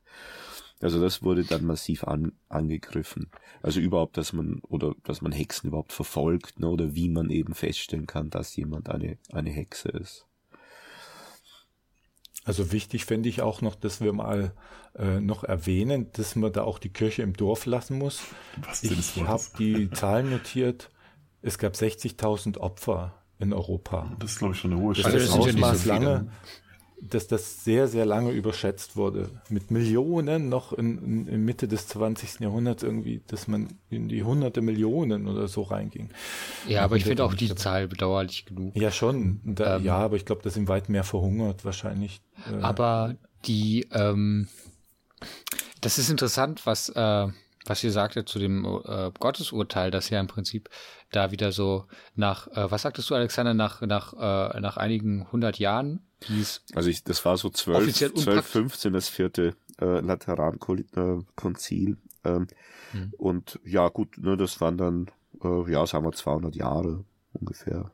Ja, aber das, ähm, dass nach 200 Jahren, äh, die das offiziell halt nicht mehr praktiziert wurde, dass es dann wieder, also der Struktur nach, nicht der, nicht unbedingt der Sache nach, ne, also aber der Struktur nach wieder auflebt. Und das ist ja ein Hinweis darauf, dass ähm, auch wenn es auf der, auch wenn es offiziell verabschiedet war, der, die Struktur, die dem ganzen Gottesurteil zugrunde lag, sich immer noch weiter vollzogen hat, aktiv in der Gesellschaft, so dass es dann halt als, als, als diese, als dieses, dieser Hexenglauben in der Form, der zur Hexenverfolgung geeignet war, aufkam, anschlussfähig war und zur Verfügung stand. Ah, das war, das weiß ich nicht. Also, das, man darf ja auch nicht vergessen, das unterschätzen wir ja meist, dass ja sowohl das Mittelalter als auch die frühe Neuzeit, ähm, was die Eliten betrifft, doch äh, ein ziemlich gelehrtes Zeitalter war. Es waren ähm, zwar nicht sehr viele des Lesens kundig bis zur Reformation, dann, dann explodierte ja die Zahl derer, die ähm, eben alphabetisiert waren. Aber äh, davor war das eine Minderheit, aber eben eine sehr intellektuelle und sehr rege Minderheit, die ihre eigenen Traditionen sehr gut kannte. Zum Beispiel Friedrich Spee, von dem ist bekannt, der hat äh, Jahre, wenn nicht Jahrzehnte regelrecht geforscht, hat Archive durchgesehen, hat äh, die ganze Rechtsliteratur zum Thema Hexen äh, eingesehen und in seinem Werk auch verarbeitet. Also das darf man auch wirklich nicht unterschätzen. Äh, dass in der Bevölkerung, das ist die Frage, weiß ich schlicht nicht, aber vielleicht weiß das Mirko, war das so, dass in der Bevölkerung noch so ein Begriff von Gottesurteil vorhanden war oder ist es eher dann eine gelehrte Konstruktion im Nachhinein gewesen. Hm, da bin ich ehrlich gesagt auch überfragt. Ähm, ja. Was man aber feststellen kann, dass sich natürlich gerade so im Volksglauben viele, viele Dinge tradiert haben, die dann im, im, beim Hexenwesen wieder zutage traten. Also Beispiel ja. ist ja zum Beispiel, dass man glaubte, dass äh, männliche Hexer, also die, die, weiblichen Hexer sind wieder mit diesem, diesem Stecken assoziiert, vielleicht auch was, was, was noch aus dem frühen Mittelalter rüberkommt, während die männlichen Hexen dann mit einem zauberkräftigen Gürtel ausgestattet sind. Mhm. Nicht? Und das kennen wir ja zum Beispiel auch aus der, aus der Siegfried-Sage, also dass der Gürtel verleiht dann die Kraft, ähm, sich dann zu verwandeln. Ähm, bei, bei den Männern ist es interessanterweise, da vermischt sich das dann auch mit der Werwolf-Sage. Ähm, die können sich dann auch in Tiere, insbesondere gerade in Werwölfe, verwandeln. Mhm. Und äh, können auf diese Weise dann äh, Schaden anrichten, was man wiederum vielleicht, wenn man ganz äh, mutig ist, vielleicht auch in so einem gesteigerten Sexualtrieb, äh, also Übermännlichkeit oder dieses Verwandeln in Tiere, was ja auch bei den Frauen auch der Fall ist, dass man das vielleicht ähm, auch miteinander vergleichen kann wieder mit dieser, dieser These dieser, dieser übersteigerten Sexualität, die äh, gezügelt werden muss im Sinne dieser neuen Spiritualität. Aber das da war ja, aber was, sehr, sehr weit aus dem Fenster gelehnt.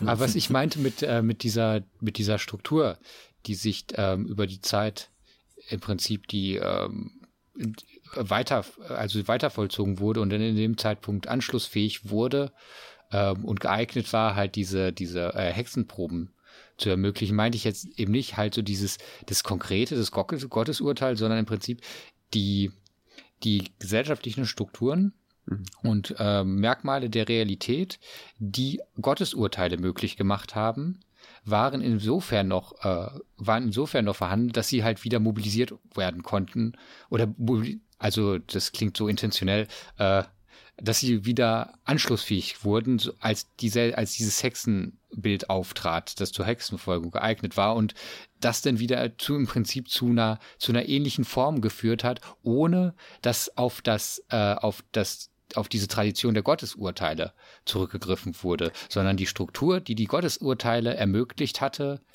wie auch wieder unter den, unter den entsprechenden äh, Umständen wieder dazu führen konnte, dass etwas Ähnliches wieder, wieder erscheint. Ich bin mir da nicht so sicher.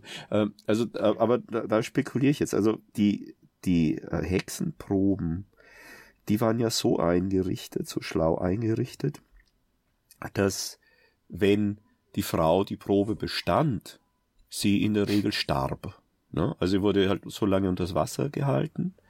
Nee, da haben wir doch eben, da hat doch Mirko eben gesagt, äh, die, die, der Ertrinkungstest zum Beispiel, der kam nicht so häufig vor. Nein, das, kam, also, die kam, auch, das kam insgesamt auch nicht so häufig vor, aber wenn, dann war das so. Wären ja alle Frauen weg irgendwann, die, ja. die, ja. über die nee, aber wenn, wenn, dann war das, ja, dass das nicht so ganz funktionieren konnte. Ja, nein, das war ja auch nur ein Randphänomen. Aber wenn, ja. es funktioniert hat, also wenn, wenn es durchgeführt wurde, und das glaube ich ist ein, äh, ist ein Unterschied zu dem, wie es davor praktiziert wurde, da wurde es auch eben nicht mit dieser tödlichen Konsequenz praktiziert und da hatte man wirklich wohl das Bedürfnis, eine Entscheidung herbeizuführen, während hier äh, es darum ging, ja eine Entscheidung, die vorher schon feststand, zu legitimieren. Das ist aber bei vielen äh, Rechtsverfahren ja. ja, so in, in anderen Kulturen oder in anderen, anderen Zeiten. Also, aber da im ja, Falle ich, der Hexen war es ja wirklich so, dass die das immer ein, schlechtes, ein schlechter Ausgang war. Du konntest so eine Hexenprobe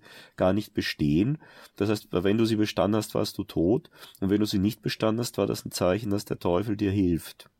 Ja, aber, ja, aber ähm, ich bezog mich ja jetzt auf, ich, also ich bezog mich ja darauf jetzt, dass, dass du meintest, das wäre halt so eine Ähnlichkeit zu den Gottesurteilen des ja, äh, ja. Nein, ist, ich, ich, gewesen, aber, aber, mhm. aber, aber halt so auch diese Form, die, die kann ja nicht, die, also die, die kann man ja auch nicht, also das, das kann man ja nicht, das ist ja sehr voraussetzungsvoll, dass man so eine merkwürdige Hexenprobe, die so oder so zum Tod führt, ähm, für ja, Schaulust vielleicht ge geeignet halten, ein, überhaupt ein, ein, vor sich selbst als geeignet legitimieren ja gut, da muss man, aber so. da muss man ja sehen, welches Ziel auch dieses Rechtssystem hatte. Das allerdings ja, ja auch schon äh, eben stark hinterfragt wurde und auch im Wanken begriffen war und dann so seit dem 17. Jahrhundert, also mit Beginn der Aufklärung, dann auch ganz stark in, in Frage gezogen wurde.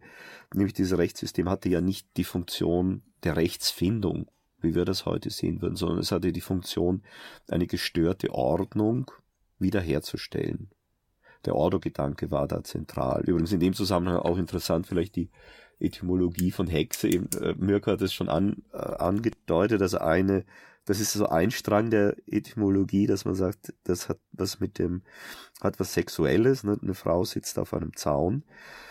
Ähm, die andere äh, Erklärung ist die, dass äh, eben die Frau, die Hexe, die auf einem Zaun sitzt, eine Grenze oder eine Schwelle sitzt, eine Grenze markiert, eben die Grenze des innerhalb und außerhalb der Gesellschaft. Es gab ja eben im Mittelalter und der frühen Neuzeit einen großen Teil der Bevölkerung, äh, der dem fahrenden Volk angehörte, das eben nicht in einer bestimmten Ordnung organisiert war. Das hat man dann auch sogar, dem hat man dann auch eine Ordnung gegeben übrigens, ne? Und, und die mussten dann auch entsprechend Abgaben leisten und so weiter. Also man hat selbst versucht, diesen Bereich zu regulieren, eben auch gerade in dieser Zeit interessanterweise. Aber äh, das sei nochmal betont, ne, dass das Rechtssystem, äh, da es jetzt nicht darum wirklich, also in unserem dann im aufgeklärten Sinne darum geht, hat die Person das wirklich gemacht oder sie es nicht gemacht, sondern es äh, wurde es sollte die Ordnung wiederhergestellt werden, die eben durch die Hexe angeblich, auf, wenn man diesem Konstrukt folgt, nur gestört war und indem man sie dann wieder äh, diesem, diesem Naturhaften oder in dieses Naturhafte zurückbringt, ne, indem man sie wie auch immer auf bestialische Weise umbringt, äh, hat man dann diese Ordnung wieder äh, restituiert. Ich habe einen Western gestern gesehen und was hast du da gesehen? Hat ein, ein Western und da hat äh, kam einer der Schurkenbande, der äh, Anführer in die Stadt und sagte, jemand hat meinen Bruder er, erschossen. Hm. Wir wissen nicht wer, liefert mir zwei Euro Bürger aus, sonst brenne ich alles nieder. Ja, so. Ja. Äh, das ist auch so. Das ist schon. Äh, ja. Da wird, da wird, es ist ein, es ist was aus den Fugen geraten, ein Ordnungsprozess, nämlich dass niemand hier der Bande etwas tut. Und unabhängig davon, es war ja nicht mal sippenhaft, weil niemand aus der Stadt mhm. der Täter war, das wusste man auch. Aber die Ordnung wird dadurch wiederhergestellt, auf irgendeine Art und Weise, dass da zwei Leute halt unschuldig dann erschossen werden, als Sündenböcke sozusagen. Ähm, bei einer Sippenhaft kann ich das immer noch verstehen. Das macht ja wirklich Sinn. Ohne Institutionen ist Sippenhaft eigentlich äh, das Beste, was man machen kann, um Frieden herzustellen. Aber äh, hier war, es ja niemand aus der Sippe. So. Aber es, es scheint ein Gefühl zu geben bei Menschen, dass ein Gefühl von einer gestörten Ordnung, die durch Opfer wiederhergestellt ja. werden kann. Also das zieht sich aber auch, da gibt es ähm, in dem Buch von äh, Michel Foucault Überwachen und Strafen, das beginnt mit einer mh, hm, mit einer relativ detaillierten Beschreibung einer einer Hinrichtung und zwar einer Person, soweit ich mich erinnere, die äh, den französischen König beleidigt hatte, also den, den, den Souverän, also den, das, was ja in diesem französischen Absolutismus die, die, die Macht verkörperte. Und äh, die Strafe, die er dafür zu erleiden hatte, war, dass er von ähm, vier Pferden äh, zerrissen werden sollte. Und eben genau, und auch da ist auch noch der Gedanke, dass es eben nicht darum geht, dass das eine, eine Strafe ist, die irgendwie auch vielleicht sogar im modernen Sinne irgendwie resozialisieren soll. Das, äh, gut, es liegt irgendwie vielleicht auf der Hand. ähm, na, aber auch nicht, aber auch nicht unbedingt die Abschreckung, sondern ähm, im Prinzip, im Prinzip die, die Rekonstruktion der Macht. Das, die, die wurde angegriffen, die wurde abgelehnt, der König wurde beleidigt und die muss es symbolisch im Prinzip wieder hergestellt werden, indem sie die Macht darauf eine Antwort findet. Da gab es dann auch noch, da gab es dann auch noch bei dieser Hinrichtung Komplikationen, dass die Pferde äh, nicht genau gezogen und der Henker in, in sehr in, in, in eine sehr problematische Lage kam, weil er denn mit dem mit dem mit dem äh, mit einem Messer dann äh, da hinterher musste und äh, den den den Delinquenten anschneiden musste, damit die Pferde ihn zerreißen können, was für ihn Aber sehr das peinlich Interessante war. bei dieser Szene ist ja auch gewesen, dass die sind extra, also der lag da so halb zerrupft mhm. da und dann wussten sie nicht, äh, ist das, gilt das jetzt schon oder gilt nicht? Und dann mussten die den Richter irgendwie aus dem Bett holen, während der da da lag und dann verhandeln und dann hat der Richter, ja, das schneidet das noch mit dem Messer nach. Also das ging alles juristisch sauber mhm. korrekt zu. Das ist auch, also fand ich, ich glaube, das sehr bei, bei Foucault, das, das geht schon eben in die andere Richtung, dass, dass da äh, eben eine Performance geschaffen wird, die zeigt, wie der Staat ähm, sich eben des Körpers bemächtigt, seiner Untertanen und diesen Körper auch beginnt zu formen. Ähm, aber äh, ich glaube, diese Vorstellung der, der Wiederherstellung der Symmetrie, die ist ja sehr alt und reicht zurück in äh, äh eben zu dem Opferglauben. Im Grunde die christliche Religion basiert doch darauf, es gibt Erbsünde und diese Erbsünde wurde, musste dann durch ein Opfer, das der Gottessohn erbringt, dann von uns genommen werden. Das ist ja der Kern, die Kernaussage des Christentums. Äh, und diese Vorstellung hat sich insgesamt lange Zeit noch gehalten, ne, dass eben äh, aber da würde ich sagen, das ist vielleicht auch nur Ausdruck einer noch früheren archaischen Opfer, Denkweise ja. und hat nicht, glaube ich, beim Christentum Nein, nein, nein, die ist ja schon ganz ja, alt. Okay. Ja, ja, eben, die ist ja schon ganz alt. Ähm, hm. Und eben in bestimmten Zeiten äh, dann stärker oder schwächer vertreten. Ne? Also dann in, ähm, in der klassischen Antike, was ich im, Athen des vierten Jahr, des fünften Jahrhunderts, des vierten Jahrhunderts, hat, war das natürlich kein Rechtsprinzip mehr aber dann in späteren Zeiten durchaus ist es dann wieder zum Rechtsprinzip aufgestiegen, diese Form. Aber das ist schon kurios, dass es gab, also wir haben ja jetzt gehört, so, es gab da nicht so wahnsinnig viele, gemessen an allen möglichen mittelalterlichen Formen des Sterbens, wahnsinnig viele, aber dass da manche Dörfer bloß noch eine Frau am Ende hatten, da muss doch irgendwie, also die sind ja äh, in Frankreich, glaube ich, sind ganze Landstriche ausgestorben, weil dann nur noch Männer waren. Es gab keine Fortpflanzung mehr. Also habe ich mal in so einer Doku gesehen. Das ist schon kurios, dass man dann auch so in so ein so ein Rausch verfällt.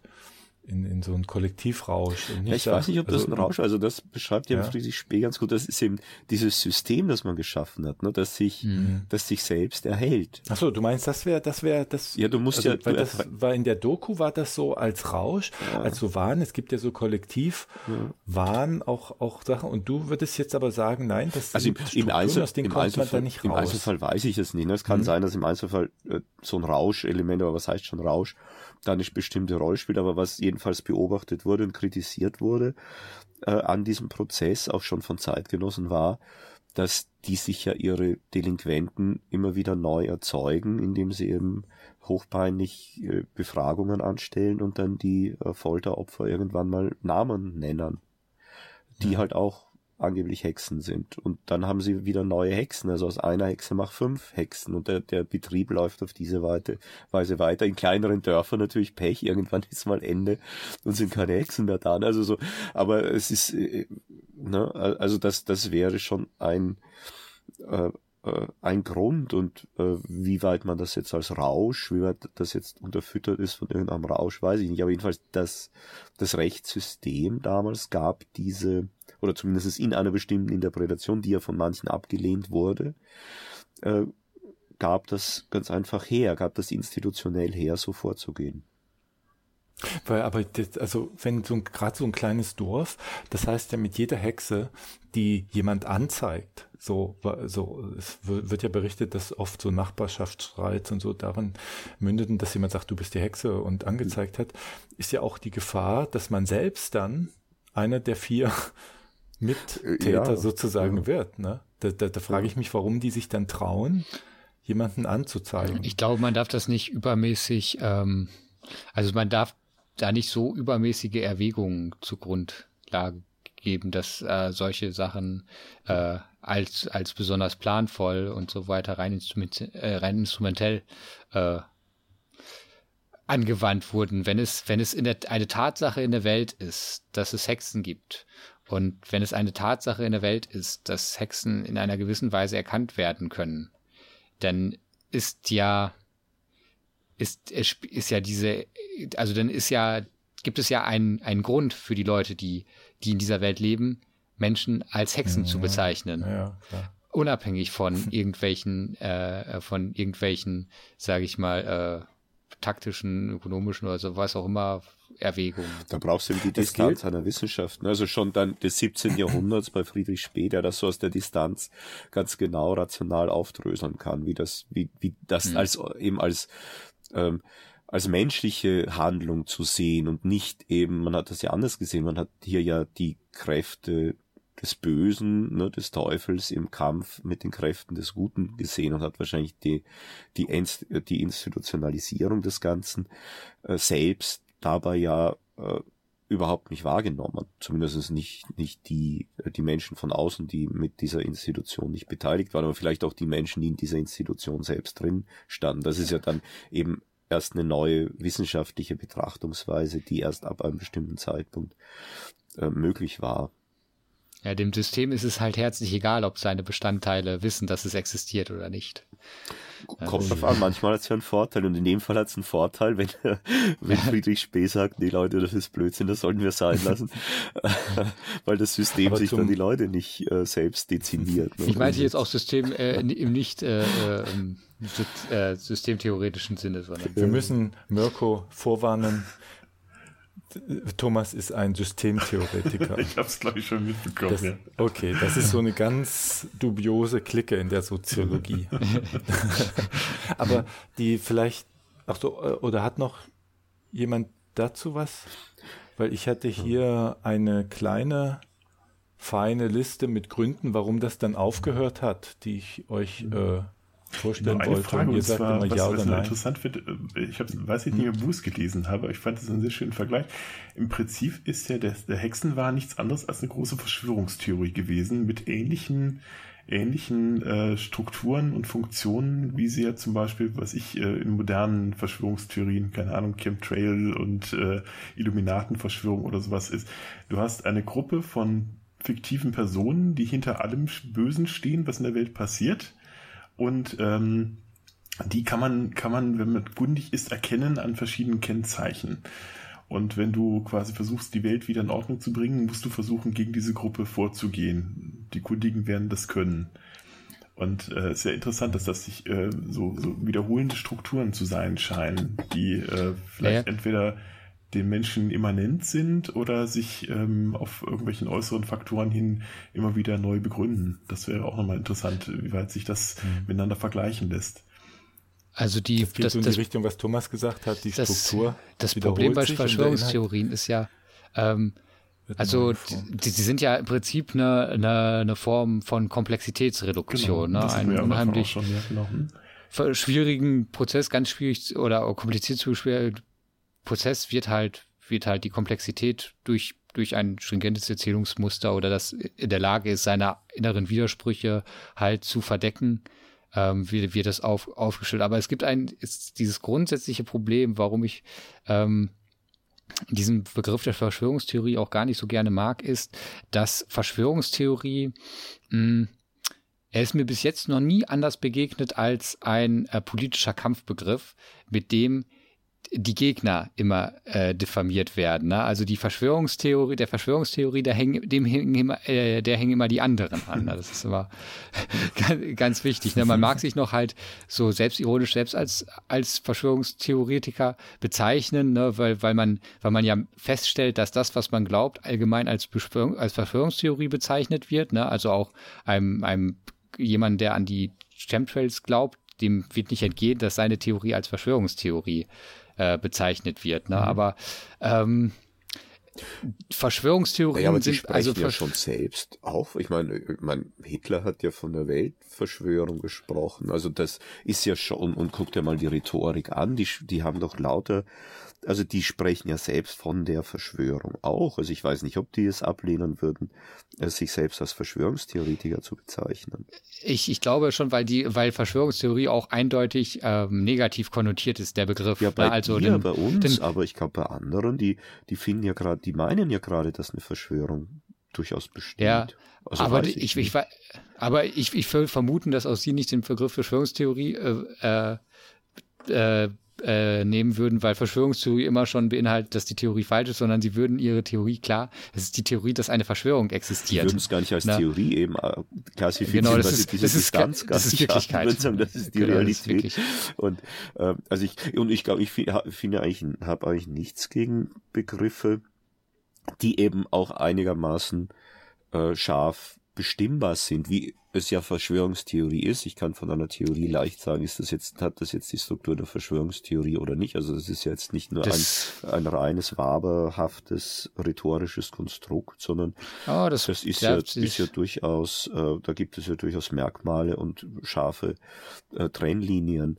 Also da hätte ich jetzt gegen den Begriff eigentlich nichts einzuwenden, auch wenn er dann verwendet wird, klar im, in der politischen Auseinandersetzung, aber meist wird er eigentlich richtig verwendet. Also es wird keiner, der äh, der jetzt komplexe ökonomische Prozesse als Urheber bestimmter äh, Wirkungen ansieht, äh, wird jetzt von einem anderen als Verschwörungstheoretiker bezeichnet.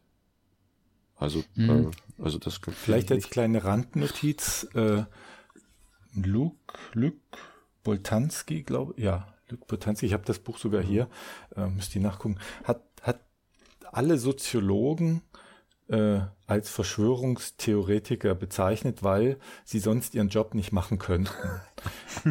Was hat er dann aus, ausge, aus, in, in vielen Seiten ausgewälzt? Ähm, auch auch äh, die klassischen Detektiven Sherlock Holmes und, und Dupin von Edgar Allan Poe und, und, und die, ähm, die müssen, also es ist wohl so, das sagt äh, Dupont auch in, in, in einer der Kriminalgeschichten von Edgar Allan Poe. Er sagt ja, er ist unfähig zur zur äh, Routinearbeit der Polizei. Denn die Polizei löst über 80 Prozent der Fälle, wenn da einer liegt und drü also ein, ein Toter liegt da und drüber sitzt ein Mann, blutverschmiert mit Messer in der Hand.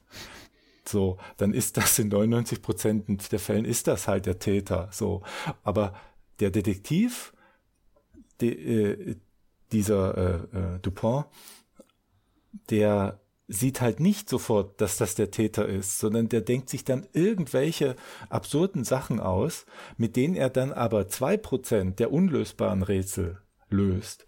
Und vielleicht ist es tatsächlich so, dass Verschwörungstheoretiker und nicht Versch und Verschwörungstheoriegegner, wenn man das mal so nennen will, ne, äh, eigentlich als Duo arbeiten müssten, um wirklich dann die 100% aufzuklären. Weil du eben, wenn du ein Verschwörungstheoretiker bist, klärst du halt äh, 90% der Fälle, liegst du halt daneben. Aber irgendwann kommt der eine Prozent, wo du richtig liegst und den sehen halt die die anderen nicht. Und deshalb bin ich für eine Zusammenarbeit. Und also nur wegen der Soziologie, weil die auch überall das große Netzwerk dahinter sehen. Ne? Also er sagt, Soziologen können nicht arbeiten, wenn sie nicht Verschwörungstheoretiker sind. Das naja, ist nur das so ist, am Rand. Das ist ja halt, das ist ja schon in seiner Struktur irgendwie merkwürdig, mhm. denn als, als, als Soziologe lehnst du ja ab, dass da irgendwelche Gruppen irgendwo sitzen und irgendwas entscheiden, sondern genau. ja, ich hab das, du gehst ja von Unperson unpersonalen Strukturen aus, die mhm.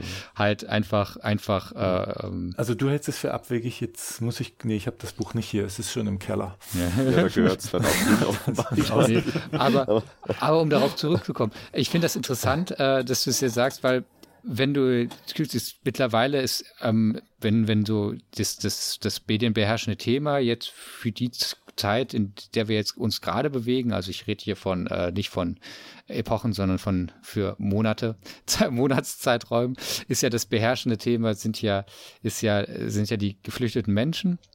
Und da sind natürlich dann auch halt genau solche Erzählungen auch wieder ähm, unterwegs, dass das ja eine, eine, eine Entvölkerung Deutschlands bedeutet, so, na, die, die da vorangetrieben wird oder auch von verschiedenen politischen Parteien betrieben wird, indem die deutsche Bevölkerung ausgetauscht werden soll durch die äh, viel vermehrungsfreudigeren geflüchteten Menschen, die denn da kommen.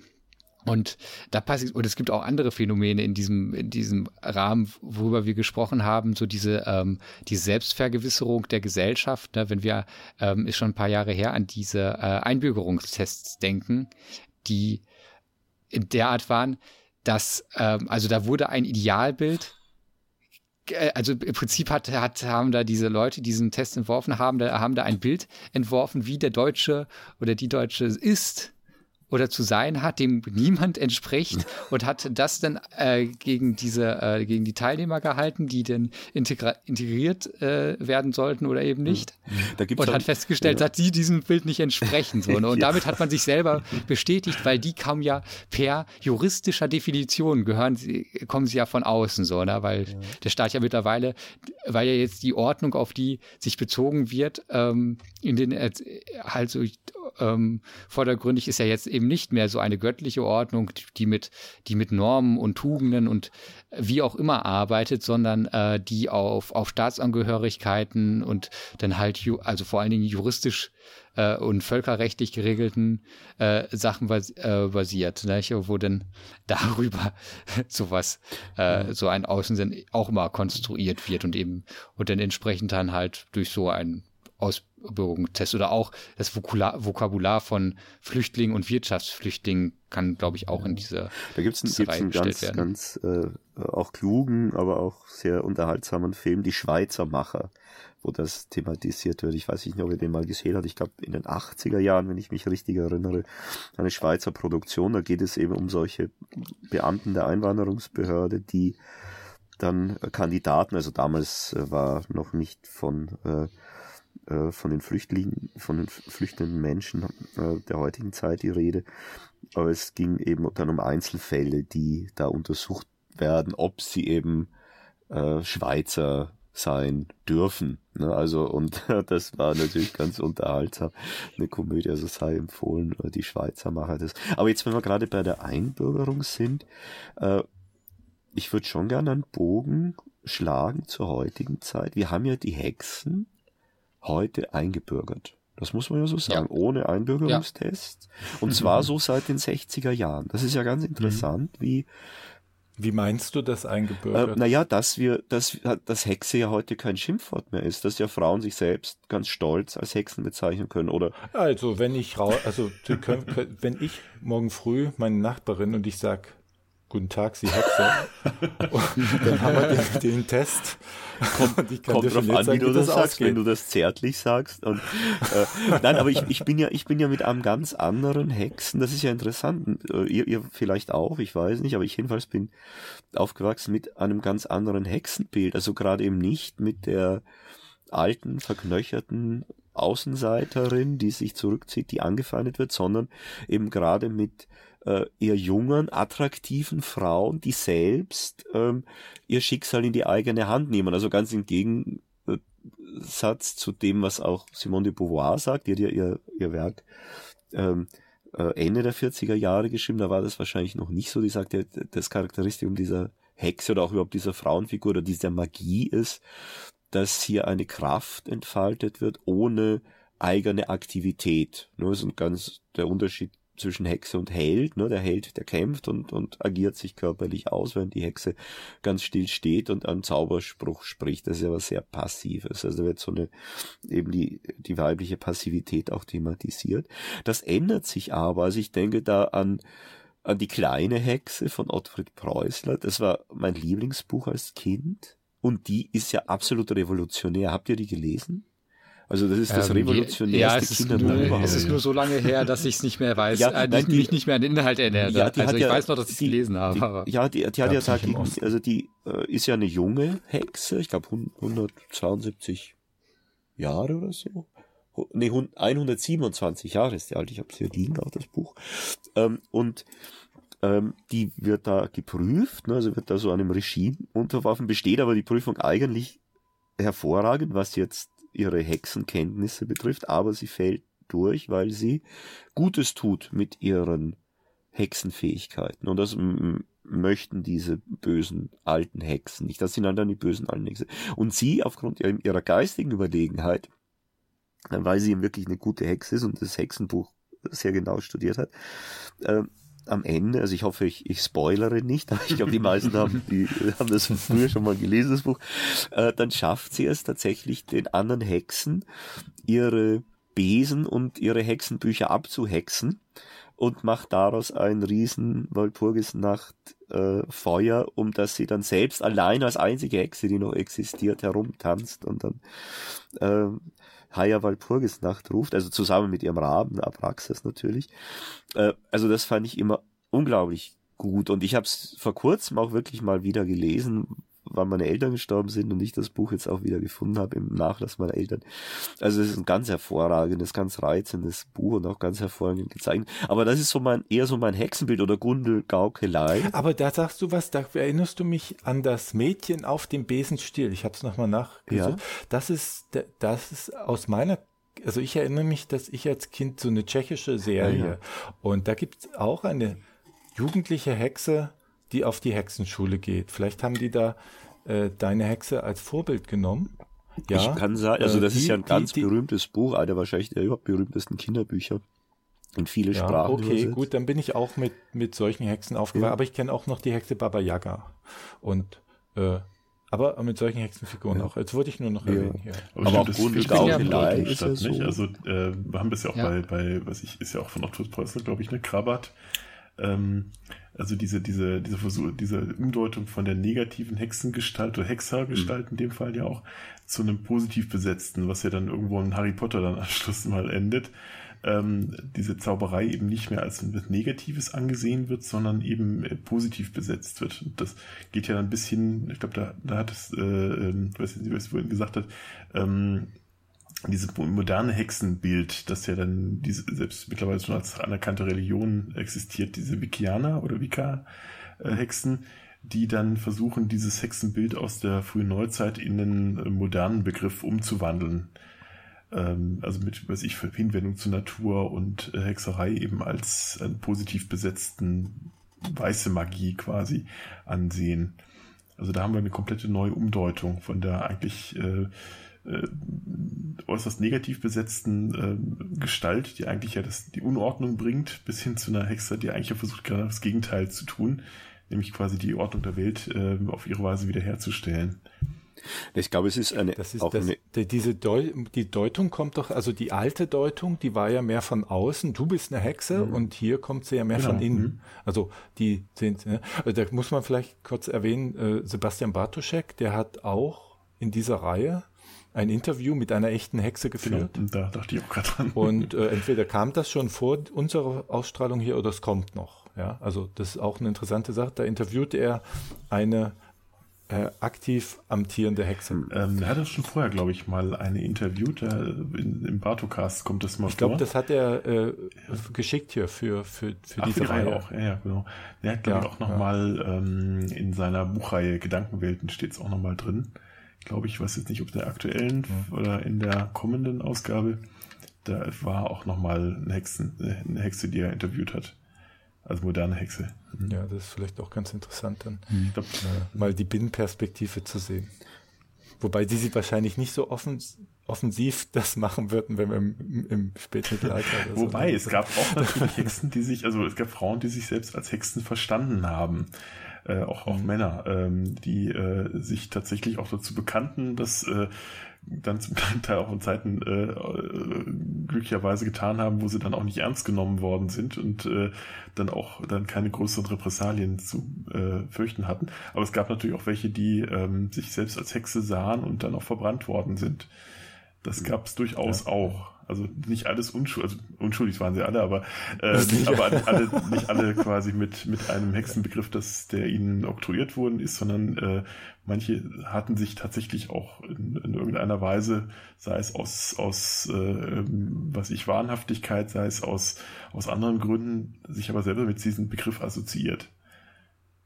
Aber kam doch sehr, recht selten ähm, vor. Also ich glaube, es ist wesentlich, ist ja die, die öffentlich, äh, die öffentliche Wahrnehmung, ne? dass äh, das Narrativ und das hat sich eben dann schon geändert, eben von einer Hexe so aller Baba Yaga, die eben hässlich ist und alt ist und böse ist, ähm, hin zu einer äh, Darstellung in den Medien, Film, TV-Serie vor allem in den 60ern ja ganz wichtig, ne, aufkommendes Fernsehen, also das neue Medium, mit auch guten Serien damals noch. Und eine ist ja ganz berühmt auch, verliebt in eine Hexe ne, von ähm, Mitte der 60er Jahre an, wo du eben, äh, ja, wo die, wo diese Hexenfähigkeiten eben dann nicht mehr so als Bedrohung angesehen werden, zum Teil auch noch, aber vor allem umgedeutet werden, äh, zu einer Empowerment-Erzählung. Äh, Empowerment der Frau. Also es ist natürlich bei diesen frühen Serien noch nicht ganz realisiert, da ist das immer problematisch, inwiefern die Frau dann in der Familie, in, die, in, in so ein normales mittelständisches äh, US-amerikanisches Familienidyll sich dann doch noch als Hexe integrieren lässt und dann vielleicht auch das Kind, das ja dann auch hexen kann. Da gibt's dann immer so Ausbruchsversuche und der Mann äh, kann damit äh, oft nicht umgehen, zumindest der äh, der Mann, äh, der verkörpert wurde von dem ersten Schauspieler, ich weiß nicht, wie der heißt in der Serie, ich weiß nicht, ob ihr die Serie gesehen habt, aber auch so eine Serie aus meiner Kindheit, die ich, die ich auch ganz faszinierend fand.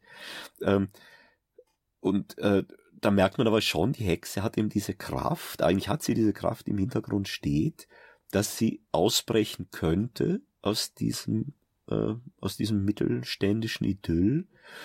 Und dass sie tatsächlich aufgrund ihrer Kräfte ja ein großer Global Pay Player sein könnte. Ne? Also ich kann ja dann, ja, und dann sind auch so Gefahren vielleicht, die von außen eintreten. Ähm, und das wird dann auch sehr schön thematisch in dem, in dem ersten Film, glaube ich, der die Hexe so zeigt.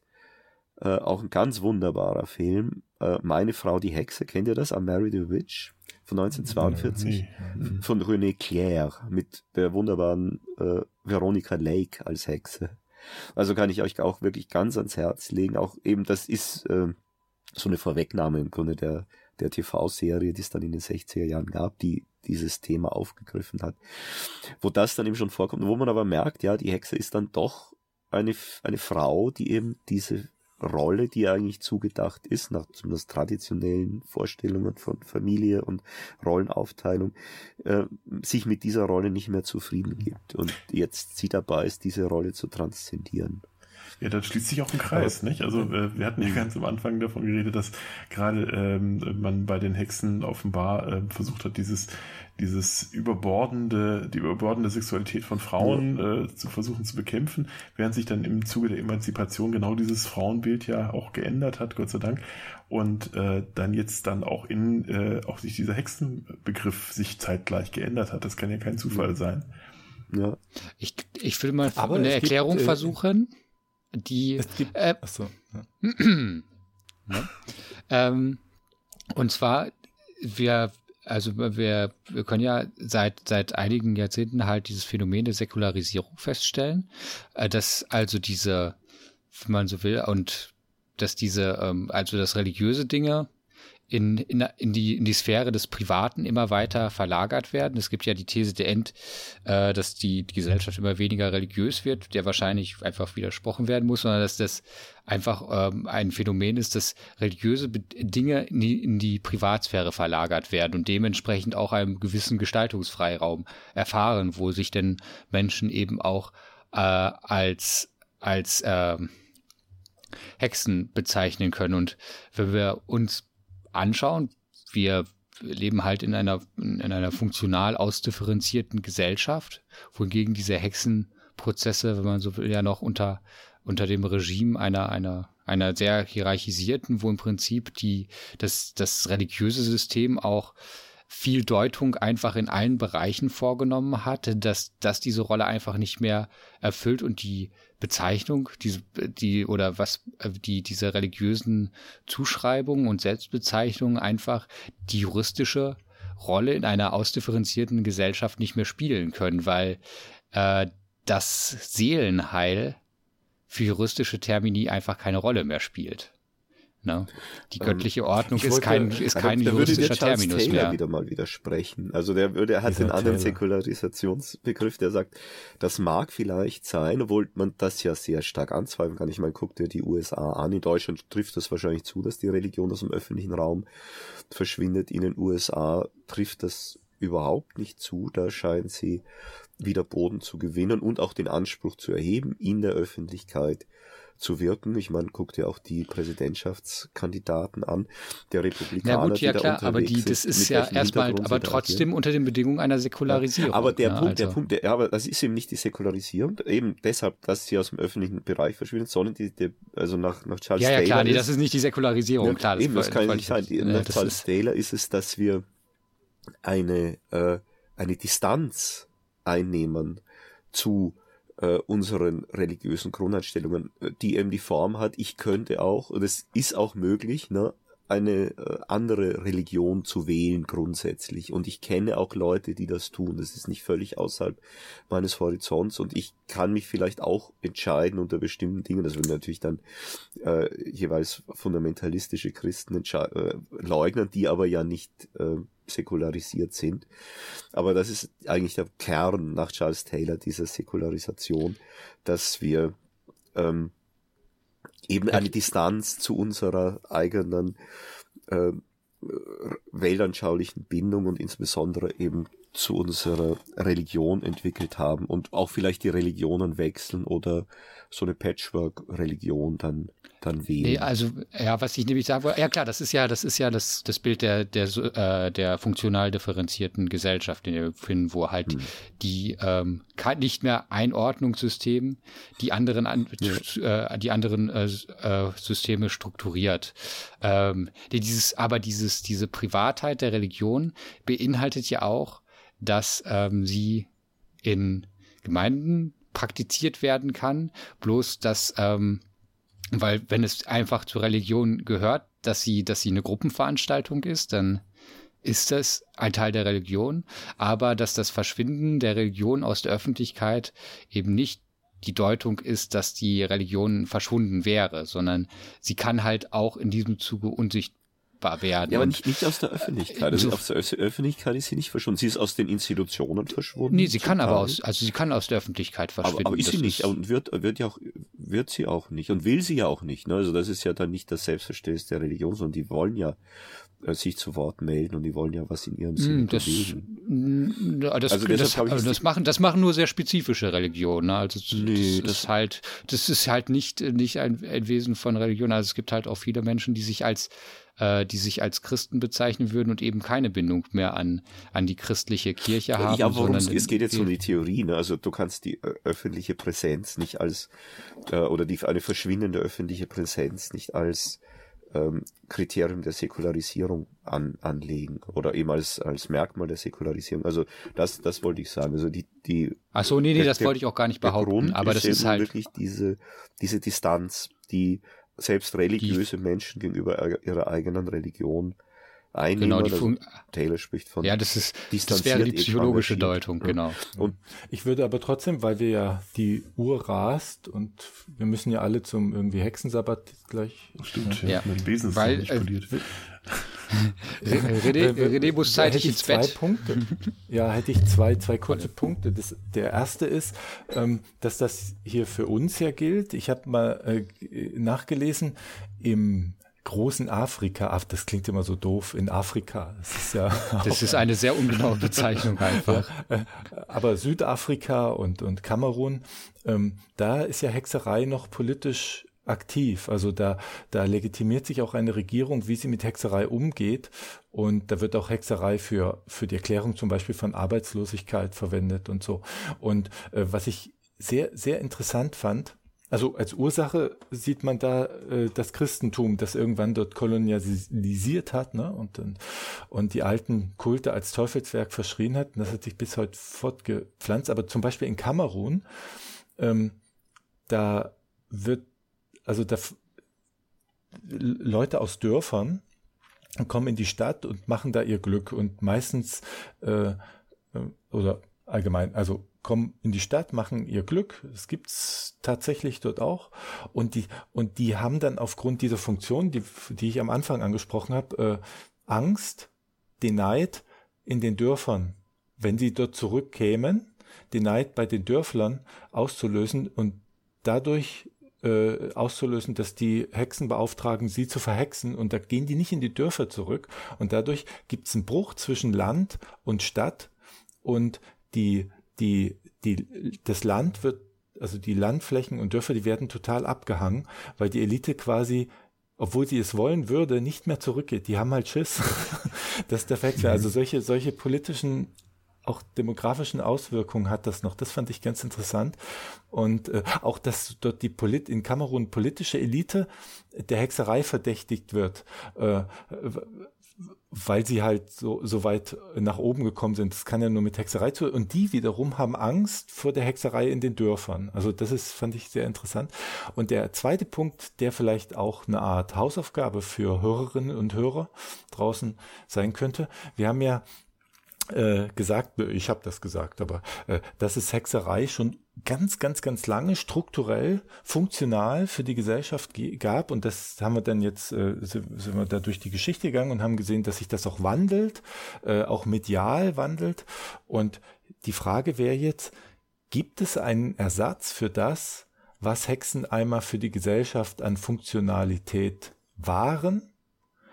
Gibt es dafür einen Ersatz? Meinetwegen ein Sündenbock-Ersatz oder so? Ja, findet man wahrscheinlich. Aber, und, und, oder sind Hexen eine, eine, eine, ja, ich sag mal, Wesensart, eine, eine, eine Sozialität, die irgendwann begonnen hat und jetzt quasi ausläuft in, in, in mediale, äh, in, ja, in, in mediale Geschichten und so weiter, die aber nicht mehr diese, diese, diese gesellschaftlich Relevanz haben? Oder äh, ha, haben wir noch die Funktion von Hexen nur mit einem anderen Namen?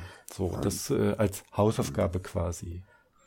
Als Hausaufgabe. Wenn's, also, wenn da, dieses wirre Zeug jemand verstanden hat, was ich jetzt was, was hast du gesagt? Was hast du hast Achso, also darf ich jetzt nicht darauf antworten. Ach so, ja, das muss Thomas ja. bestimmen. Der ist doch ja der Hexenobermeister. nein, den muss, den muss ich auch. Nein, ist ja, ist ja schön, ist ja eine schöne Frage. Ja, ähm, gut, genau, das ist dann die Aufgabe. Das können wir einfach mal offen lassen. Genau. Also ich will nur noch zwei, ähm, einen, ein Wort will ich noch sagen, ein, einen Namen, nämlich Kirke möchte ich noch erwähnen, die ja in der Odyssee auch eine sehr interessante Hexe ist und die Stimmt. die Männer ja. In Tiere verwandelt, was ja auch In Schweine, was ja auch sehr In- passend. In Schweine. Ja, nee, ich, äh, es in, in, in, ich glaube gar nicht mehr nur in Schweine. Aufgegriffen dann von den Aber- Ärzten in, einen, in, einer, in einer Es geht ja Ballade. um Hexerei eigentlich in dem Lied. Jetzt, jetzt verstehe ich Ja. das erst. Da schließen sich ganz viele Kreise heute Ja. her. Gut, ähm, ich glaube, wir haben ein paar Kreise abgeschlossen, ein paar haben wir nicht abgeschlossen und ein paar von den abgeschlossen sind vielleicht äh, an anderer Stelle denn wieder offen geworden. Und ich möchte ähm, einfach mal, weil wir jetzt am Ende bei der Religion auch noch gelandet sind, ähm, die Bibel zu Wort kommen lassen, was die denn von der Hexe sagt. Und zwar steht in Exodus 22, 17, eine Hexe sollst du dich am Leben lassen. Ja, dann haben wir doch ein gutes Schlusswort. Ich hoffe, das ist keine Handlungsanleitung. Bleibt alle am Leben. Dann, dann mache ich mich mal auf den Weg. Tschüss. Zweite Hausaufgabe.